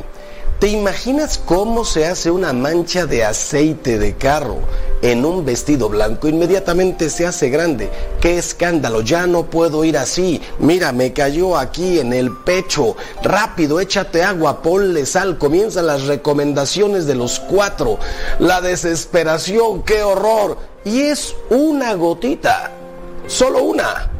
Pero vaya efecto que hace en ese vestido blanco. Ella comienza a limpiarse y los otros tres se quedan viendo que están enfrente de un taller mecánico. Uno va a buscar a un mecánico para que les eche una mano. Sale un hombre con un overol, una tuta, como la llames, un vestido de estos que usan estas personas, traje, una sola pieza hasta abajo, lleno de grasa, de manchas por todas partes, medio descosido, roto en algún lugar, llega, comienza a revisar todo, le salta un poco de aceite eh, eh, en la cara, se limpia, se limpia con el overol. Eh, nada, se mete debajo del coche, lo levantan un poco, se mete debajo del coche a ver si fue algo que se rompió abajo. Y Imagínate qué ridículo sería decirle a este hombre, oye, te manchaste. ¿Cómo me manché? Todo mi, mi, mi, traje, mi vestido, mi overol está completamente manchado. Soy una mancha. ¿Cómo me dices a mí? Dile a la niña del vestido blanco, te manchaste. ¿Cómo me dices a mí, te manchaste? Estoy completamente manchado de arriba abajo. Queridos amigos, ¿se dan cuenta de la diferencia? Entre luchar por tener un alma blanca, tratar de tener una conciencia insobornable.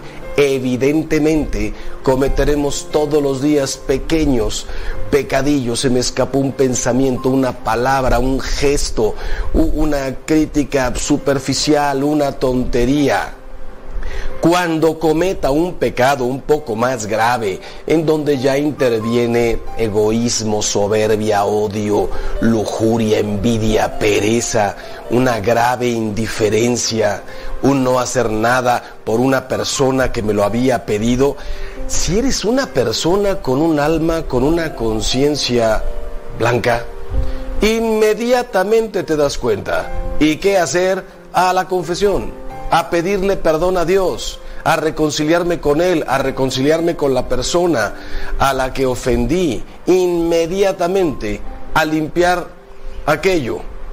En cambio, si eres una persona con un overall con, completamente sucio, mentiras, engaños, falsedades, robos, injusticias, ves lo que te dé la gana en la televisión, estás casado y eres medio coqueto, coqueta, medio... Tú me entiendes. Cuando una persona se acostumbra al pecado, pronto no distinguirá lo que es un pecado venial, desde luego. Y en algún momento llegar, llegará el momento en que no distinga ni siquiera un pecado mortal. Ahí tienes a mucha gente que, que va a misa y no comulga jamás, no puedo comulgar. Tiene una conciencia de traer ya un overol bastante, bastante sucio, pero ¿y cómo salir de ahí si ya me he acostumbrado? Consejo, mantén tu alma limpia, mantén tu conciencia recta, lee el Evangelio, lee el Catecismo, consulta tu conciencia, ora, pídele a Dios todos los días luz. Los santos recomiendan y la iglesia recomienda examen de conciencia. Para algunos será de 10 minutos todos los días, para otros de 3 minutos. Y dile, Dios mío, hazme saber, dime, ilumina mi corazón, mi alma, mi conciencia.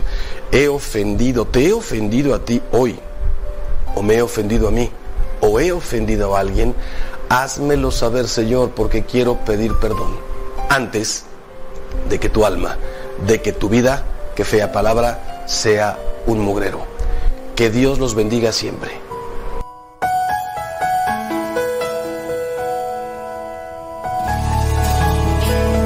En estos momentos vamos a escuchar la palabra de Dios. Dispón tu corazón para que el mensaje llegue hasta lo más profundo de tu ser.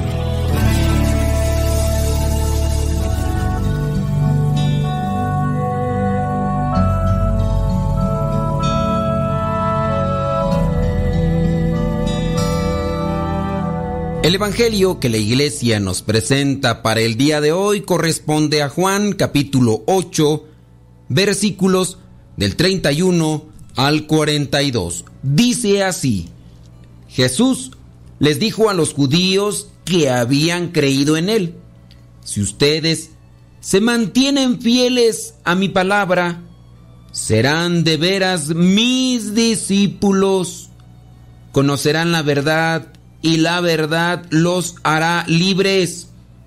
Ellos le contestaron, nosotros somos descendientes de Abraham y nunca hemos sido esclavos de nadie. ¿Cómo dices tú que seremos libres? Jesús les dijo, les aseguro que todos los que pecan son esclavos del pecado. Un esclavo no pertenece para siempre a la familia pero un hijo sí pertenece para siempre a la familia. Así que, si el hijo los hace libres a ustedes, serán verdaderamente libres. Ya sé que ustedes son descendientes de Abraham, pero quieren matarme porque no aceptan mi palabra. Yo hablo de lo que el Padre me ha mostrado. Así también ustedes hagan lo que del Padre han escuchado. Ellos le dijeron, nuestro padre es Abraham. Pero Jesús les contestó, si ustedes fueran de veras hijos de Abraham, harían lo que él hizo. Sin embargo, aunque les he dicho la verdad que Dios me ha enseñado, ustedes quieren matarme.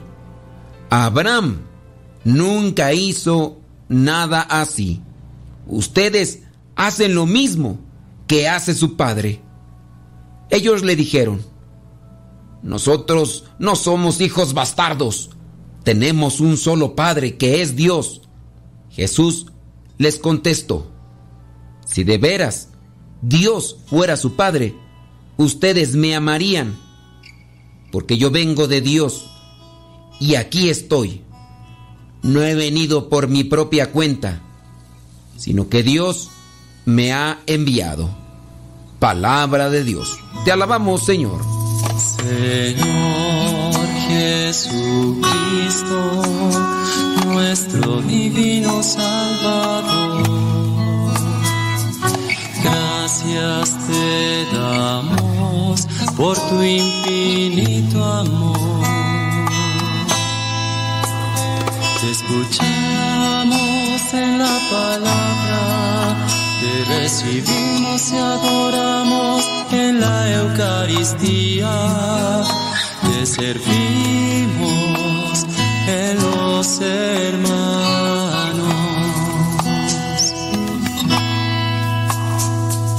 Que seamos misioneros como lo quieres tú.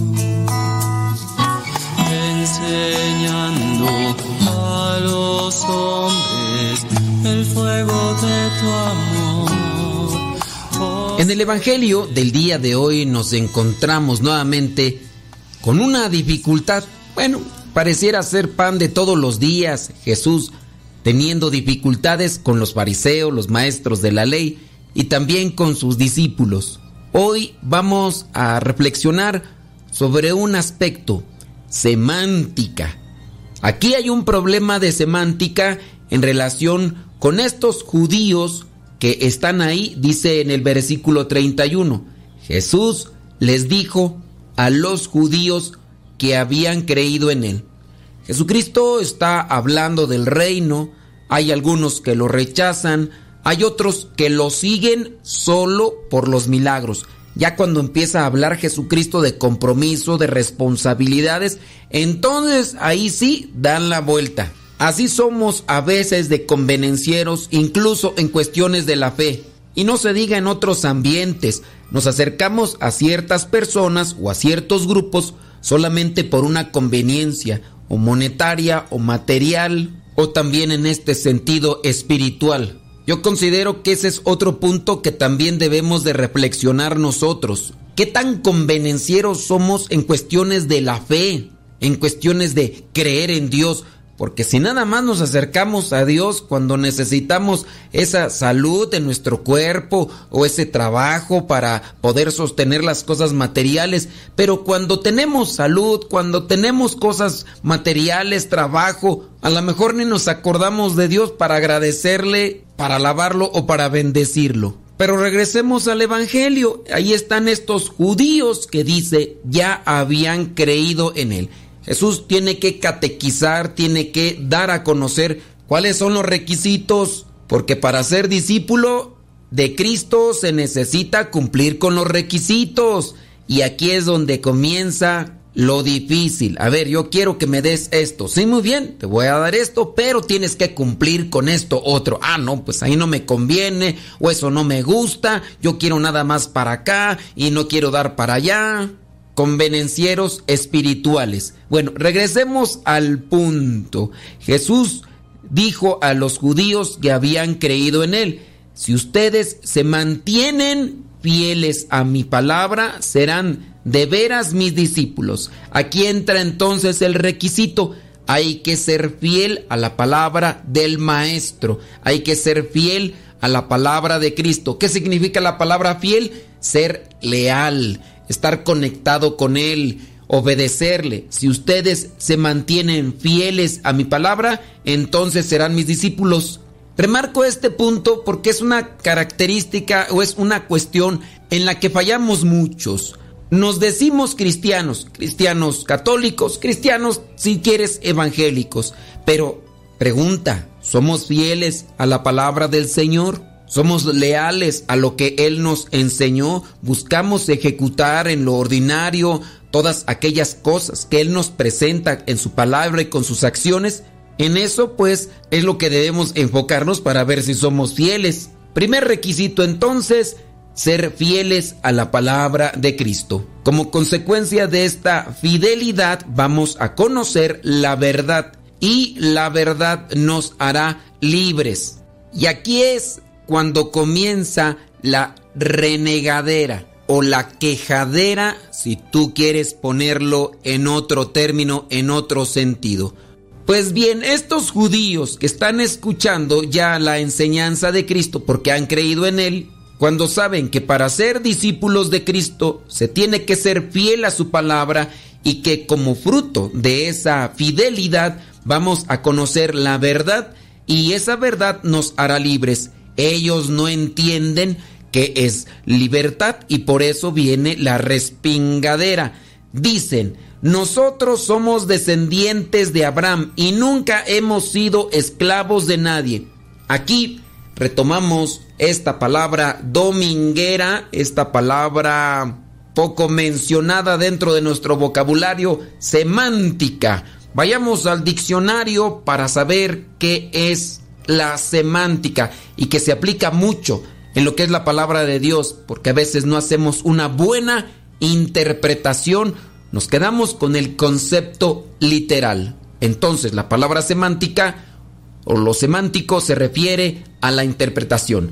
Dice por acá el Internet, el término semántica se refiere al estudio de diversos aspectos del significado, sentido o interpretación de signos lingüísticos como símbolos, palabras, expresiones o representaciones formales. En principio, las expresiones de lenguaje formal o de una lengua natural admiten algún tipo de correspondencia con situaciones y conjuntos. Bueno, ya nos quedamos solamente con lo que es que la semántica analiza el sentido o interpretación de signos lingüísticos. Jesucristo está hablando de la libertad. Dice que si somos fieles a su palabra, que si somos fieles a Él, entonces conoceremos la verdad. ¿Cuál verdad? Ahí viene la interpretación. Vamos a conocer la verdad y vamos a ser libres. Estos judíos se han quedado con un concepto de libertad solo y únicamente para los que son esclavos que existían en su tiempo. Muchas personas eran así, esclavas de una persona o de una familia. No eran trabajadores, ellos los habían comprado a otras personas que los habían tomado como rehenes así como cuando el pueblo de Israel estuvo en Egipto como esclavo, trabajando el tiempo que los egipcios decían. Ellos entienden entonces solamente esto de libertad en esa línea. Tú sabes muy bien que Jesucristo no está hablando en este sentido de una línea literal. Si nosotros nos quedamos también con eso, simplemente no vamos a entender la palabra. Estos judíos reprochan, nosotros somos descendientes de Abraham. ¿Cómo dices tú que seremos libres? Les aseguro que todos los que pecan son esclavos del pecado. Ahí está la respuesta. No estoy hablando de un sentido literal, un sentido físico, como en el caso de aquellas personas que están atadas a una cadena o que están atadas a una persona que las pone a trabajar a tiempo y a destiempo porque le pertenece como si fuera un animal de carga. Estoy hablando que en el pecado uno se hace esclavo. Un esclavo no pertenece para siempre a la familia, pero un hijo sí pertenece para siempre a la familia. Así que si el hijo los hace libres, ustedes verdaderamente serán libres. Y aquí es donde yo también quiero dejar una reflexión. ¿Cuántas de las cosas en la vida ordinaria, en ocasiones, tú les das una interpretación y no es la correcta, no es la válida? Y para eso es necesario preguntar. En la actualidad a muchas cosas, a muchas palabras, se les cambia el sentido pero no por cambiarle el sentido a una palabra tiene que significar eso que le han puesto. Una persona puede llegar ahorita y le va a cambiar el nombre a una mesa. Si esta persona dice, ya no le voy a llamar mesa a esto, ahora le voy a llamar televisión, pues aunque le cambie el significado o aunque le cambie el sentido a este objeto que ya se encuentra aquí, que tiene sus componentes propios, aunque le cambie de nombre, no será aquello que le ha cambiado. En el mundo se propaga cada vez más la ideología de género. Hay personas que se enojan si tú dices lo que es la naturaleza de esta persona. Se sienten ofendidos, agredidos e incluso lo consideran un delito porque tú no respetaste lo que esta persona interpreta o lo que esta persona dice que es debemos de prepararnos porque ahora la batalla estará más en lo ideológico. Antiguamente las batallas de los pueblos se hacían por territorios y bienes materiales. Ahora la batalla pareciera ser que se acomoda más en la defensa de conceptos acomodados más al gusto de ciertas personas para poder justificar comportamientos y actitudes. Seamos fieles a la palabra de Cristo Y en la medida que conozcamos más a Dios, conoceremos la verdad y esa verdad nos hará libres. Soy el Padre Modesto Lule de los misioneros servidores de la palabra. La bendición de Dios Todopoderoso, Padre, Hijo y Espíritu Santo, descienda sobre cada uno de ustedes y les acompañe siempre. Vayamos a vivir la palabra. Lámpara es tu palabra para mis pasos, luz en mi sendero. Lámpara es tu palabra para mis pasos, luz en mi sendero. Luz, tu palabra es la luz. Luz, tu palabra es la luz.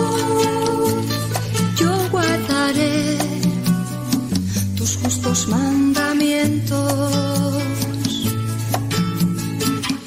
Señor, dame vida según tu promesa. Lámpara es tu palabra para mis pasos, luz en mi sendero. Lámpara es tu palabra para mis pasos, luz en mi sendero. Es la luz. Luz, tu palabra es la luz. Mi vida, Señor, está siempre en peligro.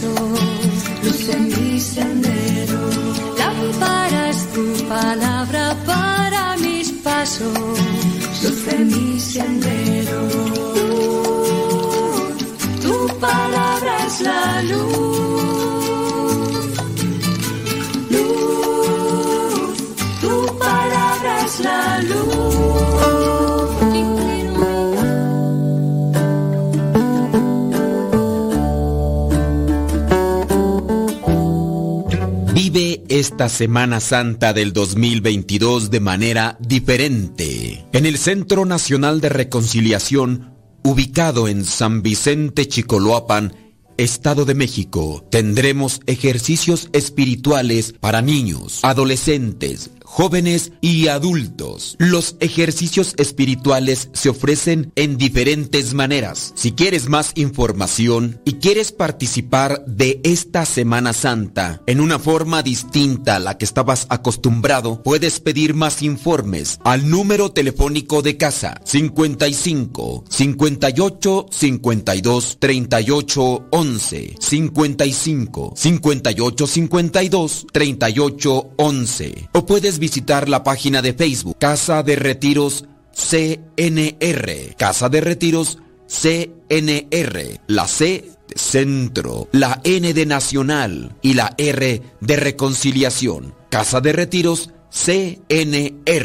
Vive la Semana Santa con estos ejercicios espirituales en sus diferentes modalidades. Puede ser de lunes a miércoles o del miércoles al domingo de resurrección. Tendremos ejercicios espirituales para niños, adolescentes, jóvenes y adultos. Si quieres experimentar el amor de Dios mediante estos ejercicios espirituales, comunícate con nosotros para que tengas más informes. Centro Nacional de Reconciliación en San Vicente Chicoloapan, Estado de México.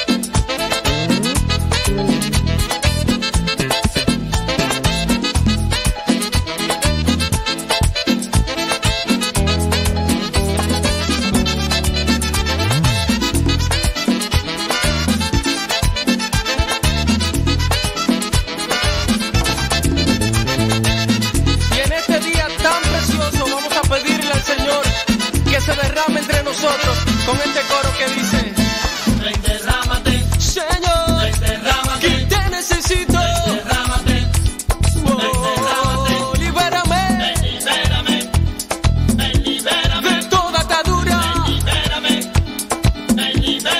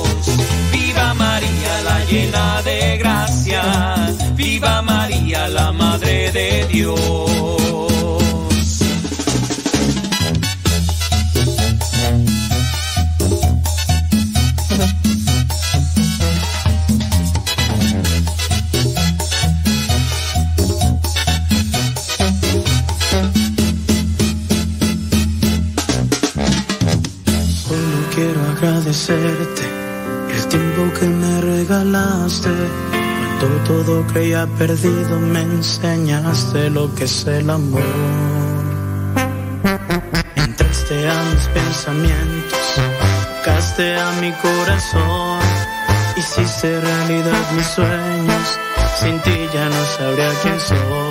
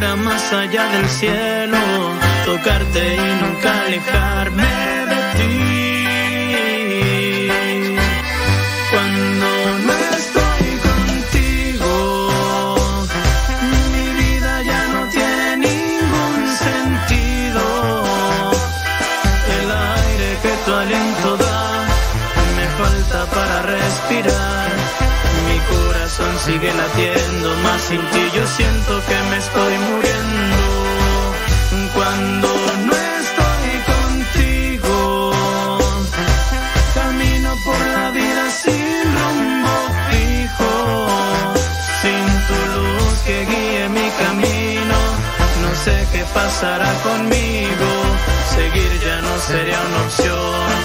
Mi alma moriría de frío.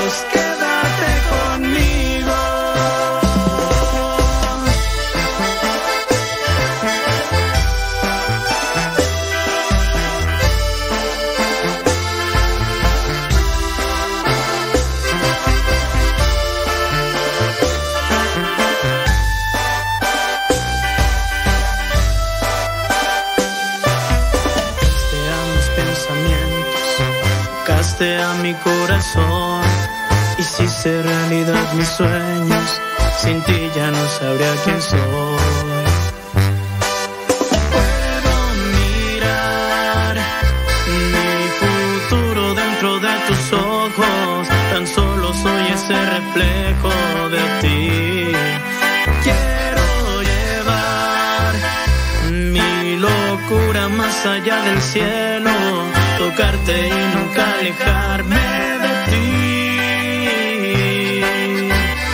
Cuando no estoy contigo, mi vida ya no tiene ningún sentido. El aire que tu aliento da me falta para respirar. Mi corazón Tal vez yo tengo cáncer en mi cuerpo, pero ustedes tienen el cáncer en su corazón. Cuando no estoy contigo, camino por la vida sin rumbo fijo, sin tu luz que guíe mi camino. No sé qué pasará conmigo, seguir ya no sería una opción. Mi alma moriría de frío.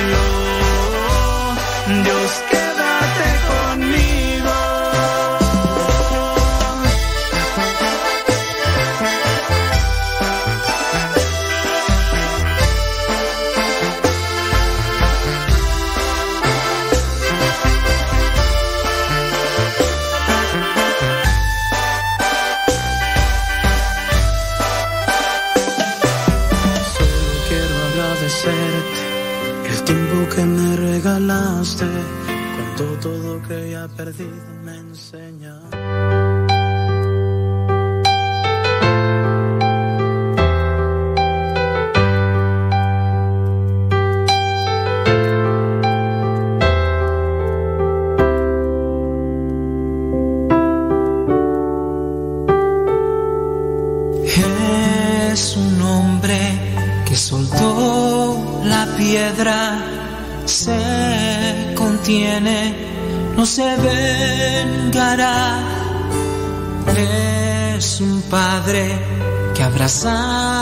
su hijo, lo perdona, no lo golpeará. Es la gente que enciende luces, que tiende puentes, que grita paz. Queremos la paz, no queremos guerras ya nos vamos. Sí, ya nos vamos. Dice que ya no regresé. Ya no regresé. No, pues es que. Ay, apenas acaba de pasar el evangelio. ¿Hace cuánto tú terminó el evangelio? Eh, hace 20 minutos, hombre. Ay, es exagerado, hombre. Hace 20 minutos que terminó el evangelio. Bueno, señoras y señores, recuerden que este próximo domingo nos vemos allá en el, en el allá en Cuautitlán Izcalli, en el retiro de los padres de familia, para los que vayan a ir, pues allá, allá nos vemos. Saludos a Marta Juan Torres, que ya anda bien hacendosa en los quehaceres, acá en el centro de medios de... El centro de medios de comunicación, sí. ¿Qué más tú? Déjame ver. Déjame ver acá el chan. Ándenles pues. Déjame ver acá en el Telegram. Saludos a Rafael Solís. ¡Qué pasiones, Rafael Solís! Gracias. Roselia Lázaro, saludos. ¿Cómo andamos, Rafa? Dice... Ay, tú me mandó un mensaje hace un tiempo, ¿verdad? A ver tú.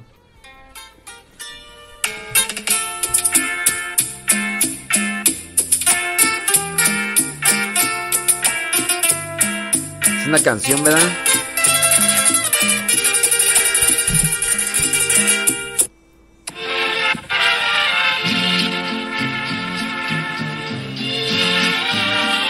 Ahorita checamos. Dice, ¿qué dice tú?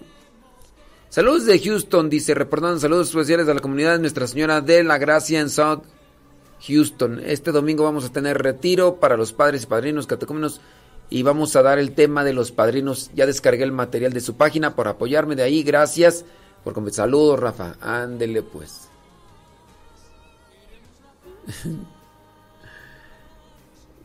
Es más bien, miren, saben que la cuestión es, no es de que haga mucha calor acá donde estamos nosotros. La cuestión es que no estamos acostumbrados. Esa es la cosa. Sí, porque yo sé, por ejemplo, en Houston, en Phoenix, Arizona, pues allá sí hace calor.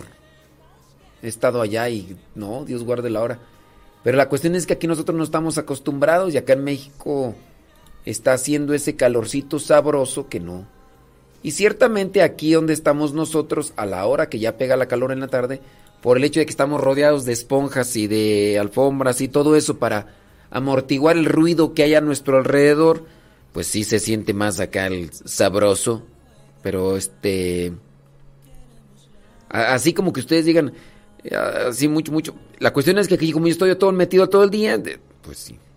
Saludos, dice Lourdes Paredes. Gracias, muchas gracias. Sobres, ándele pues. Déjame ver quién más acá se asoma en el Telegram. Eduardo Bocanegra dice, saludos para Marta Juan Torres, de Eduardo de Ajuchitlancito. Antan los saludos de Eduardo para Marta Juan Torres. Dice, saludos Leti Torres desde San Francisco, California, gracias. Vicencio, estoy en sintonía, padre. Que tenga un excelente día. Saludos, Vicencio. Dios te bendiga. Uh Erika Ibarra dice, escuchando su programa me gustan sus explicaciones, es muy sabio en sus respuestas. ¿Me podría mandar la dirección para el retiro de padres de familia? Este... Ay, tú, mejor ahorita te mando el, lo del retiro. Mira... Ay, es que cómo hacerle. Déjame ver ahorita a ver cómo le hago, porque... Saludos a María. Eh... Dice por acá, tengo una pregunta, es importante y necesario la presentación de tres años. Es que mi niña va a cumplir tres años el 15 de abril. Muchas gracias. Es solamente una celebración. No es un sacramento. Puedes o no puedes. Y ya. Ándele pues. Sale, vale. Mari, primera vez que nos manda mensajes, Mari. Dios te bendiga. Gracias. Dios te bendiga y gracias por escucharnos. Es que es primera vez que nos está mandando el mensaje ahí por por Telegram. Gracias. Ya son las 11 con 11. Hoy día ¿qué día es tú? Hoy día este miércoles 6 6 de abril. Con esto nos despedimos. Gracias a cada uno de ustedes. Sí. Miren, es bien fácil ahí en Cuautitlán Izcalli. Pónganle Campo Misión Cuautitlán Izcalli. Si le ponen en Google Campo Misión Cuautitlán Izcalli, ya los manda. Mira, me la voy a poner aquí. Google Maps. Le pongo Campo Misión Cuautitlán. Campo Misión Misioneros Servidores de la Palabra. Así le ponen, mira. Campo Misión Misioneros Servidores de la Palabra. Y Cataplum. Ahí te aparece ya. Si le pones en el Google Maps Campo Misión Misioneros Servidores de la Palabra y Cataplum. Ahí aparece. Y ya. Y también aquí cuando, cuando ustedes digan, ah, yo quiero ir aquí, le ponen Centro Nacional de Reconciliación. Y aparece Centro, Nacional de Reconciliación MSP.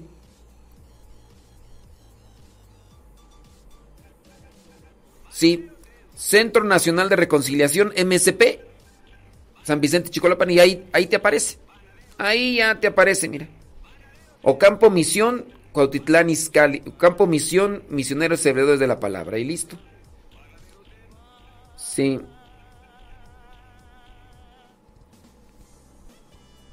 Sí, no, pues sí. Ándeles pues, señoras y señores. Gracias, muchas gracias. Si ustedes quieren saber del retiro de padres de familia, ¿dónde va a ser? Pónganle Campo Misión, Misioneros Servidores de la Palabra. Campo Misión, Misioneros Servidores de la Palabra y, y ahí ya les aparece. En el Google Maps. Y así, miren.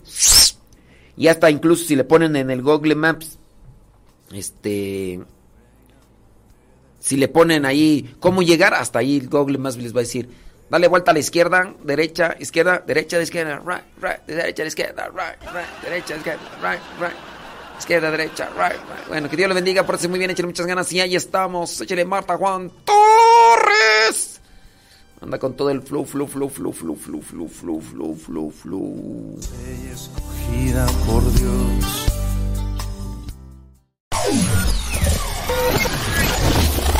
Si quieres volver a escuchar los programas del Padre Modesto, búscalo en tu página favorita de podcast, Spotify, iTunes, Google Podcast y otros más. Busca los programas en, el, canal, Modesto, Radio. En el canal Modesto Radio.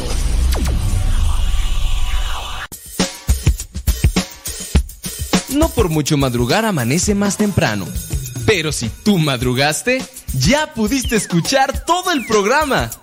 Nos escuchamos en la próxima, en el programa Al que Madruga.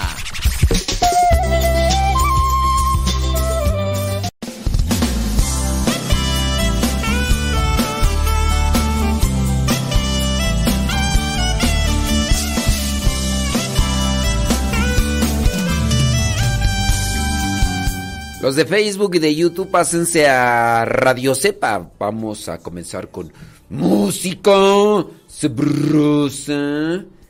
Sí. Pásele a Radio Cepa. Los de Facebook y de YouTube. Pásele a Radio Cepa. Descargue la aplicación o busque radiocepa.com. ternura que hace florecer en las almas bondad y humildad. Eres tú, nuestra madre regalo de Dios, que por meses tu seno llevó la alegría de la salvación. Dicen que les causó mucha gracia en el video del diario misionero cuando el gatito estaba totalmente muerto, así, pero muerto de sueño. Así como... Así como ya se branquen. Sí, no, pues... Ustedes vieron que pobre gatito estaba totalmente... Pero es que así se pierden los gatos, ¿verdad? Bueno, no solamente los gatos, también otras personas. doncella escogida por Dios.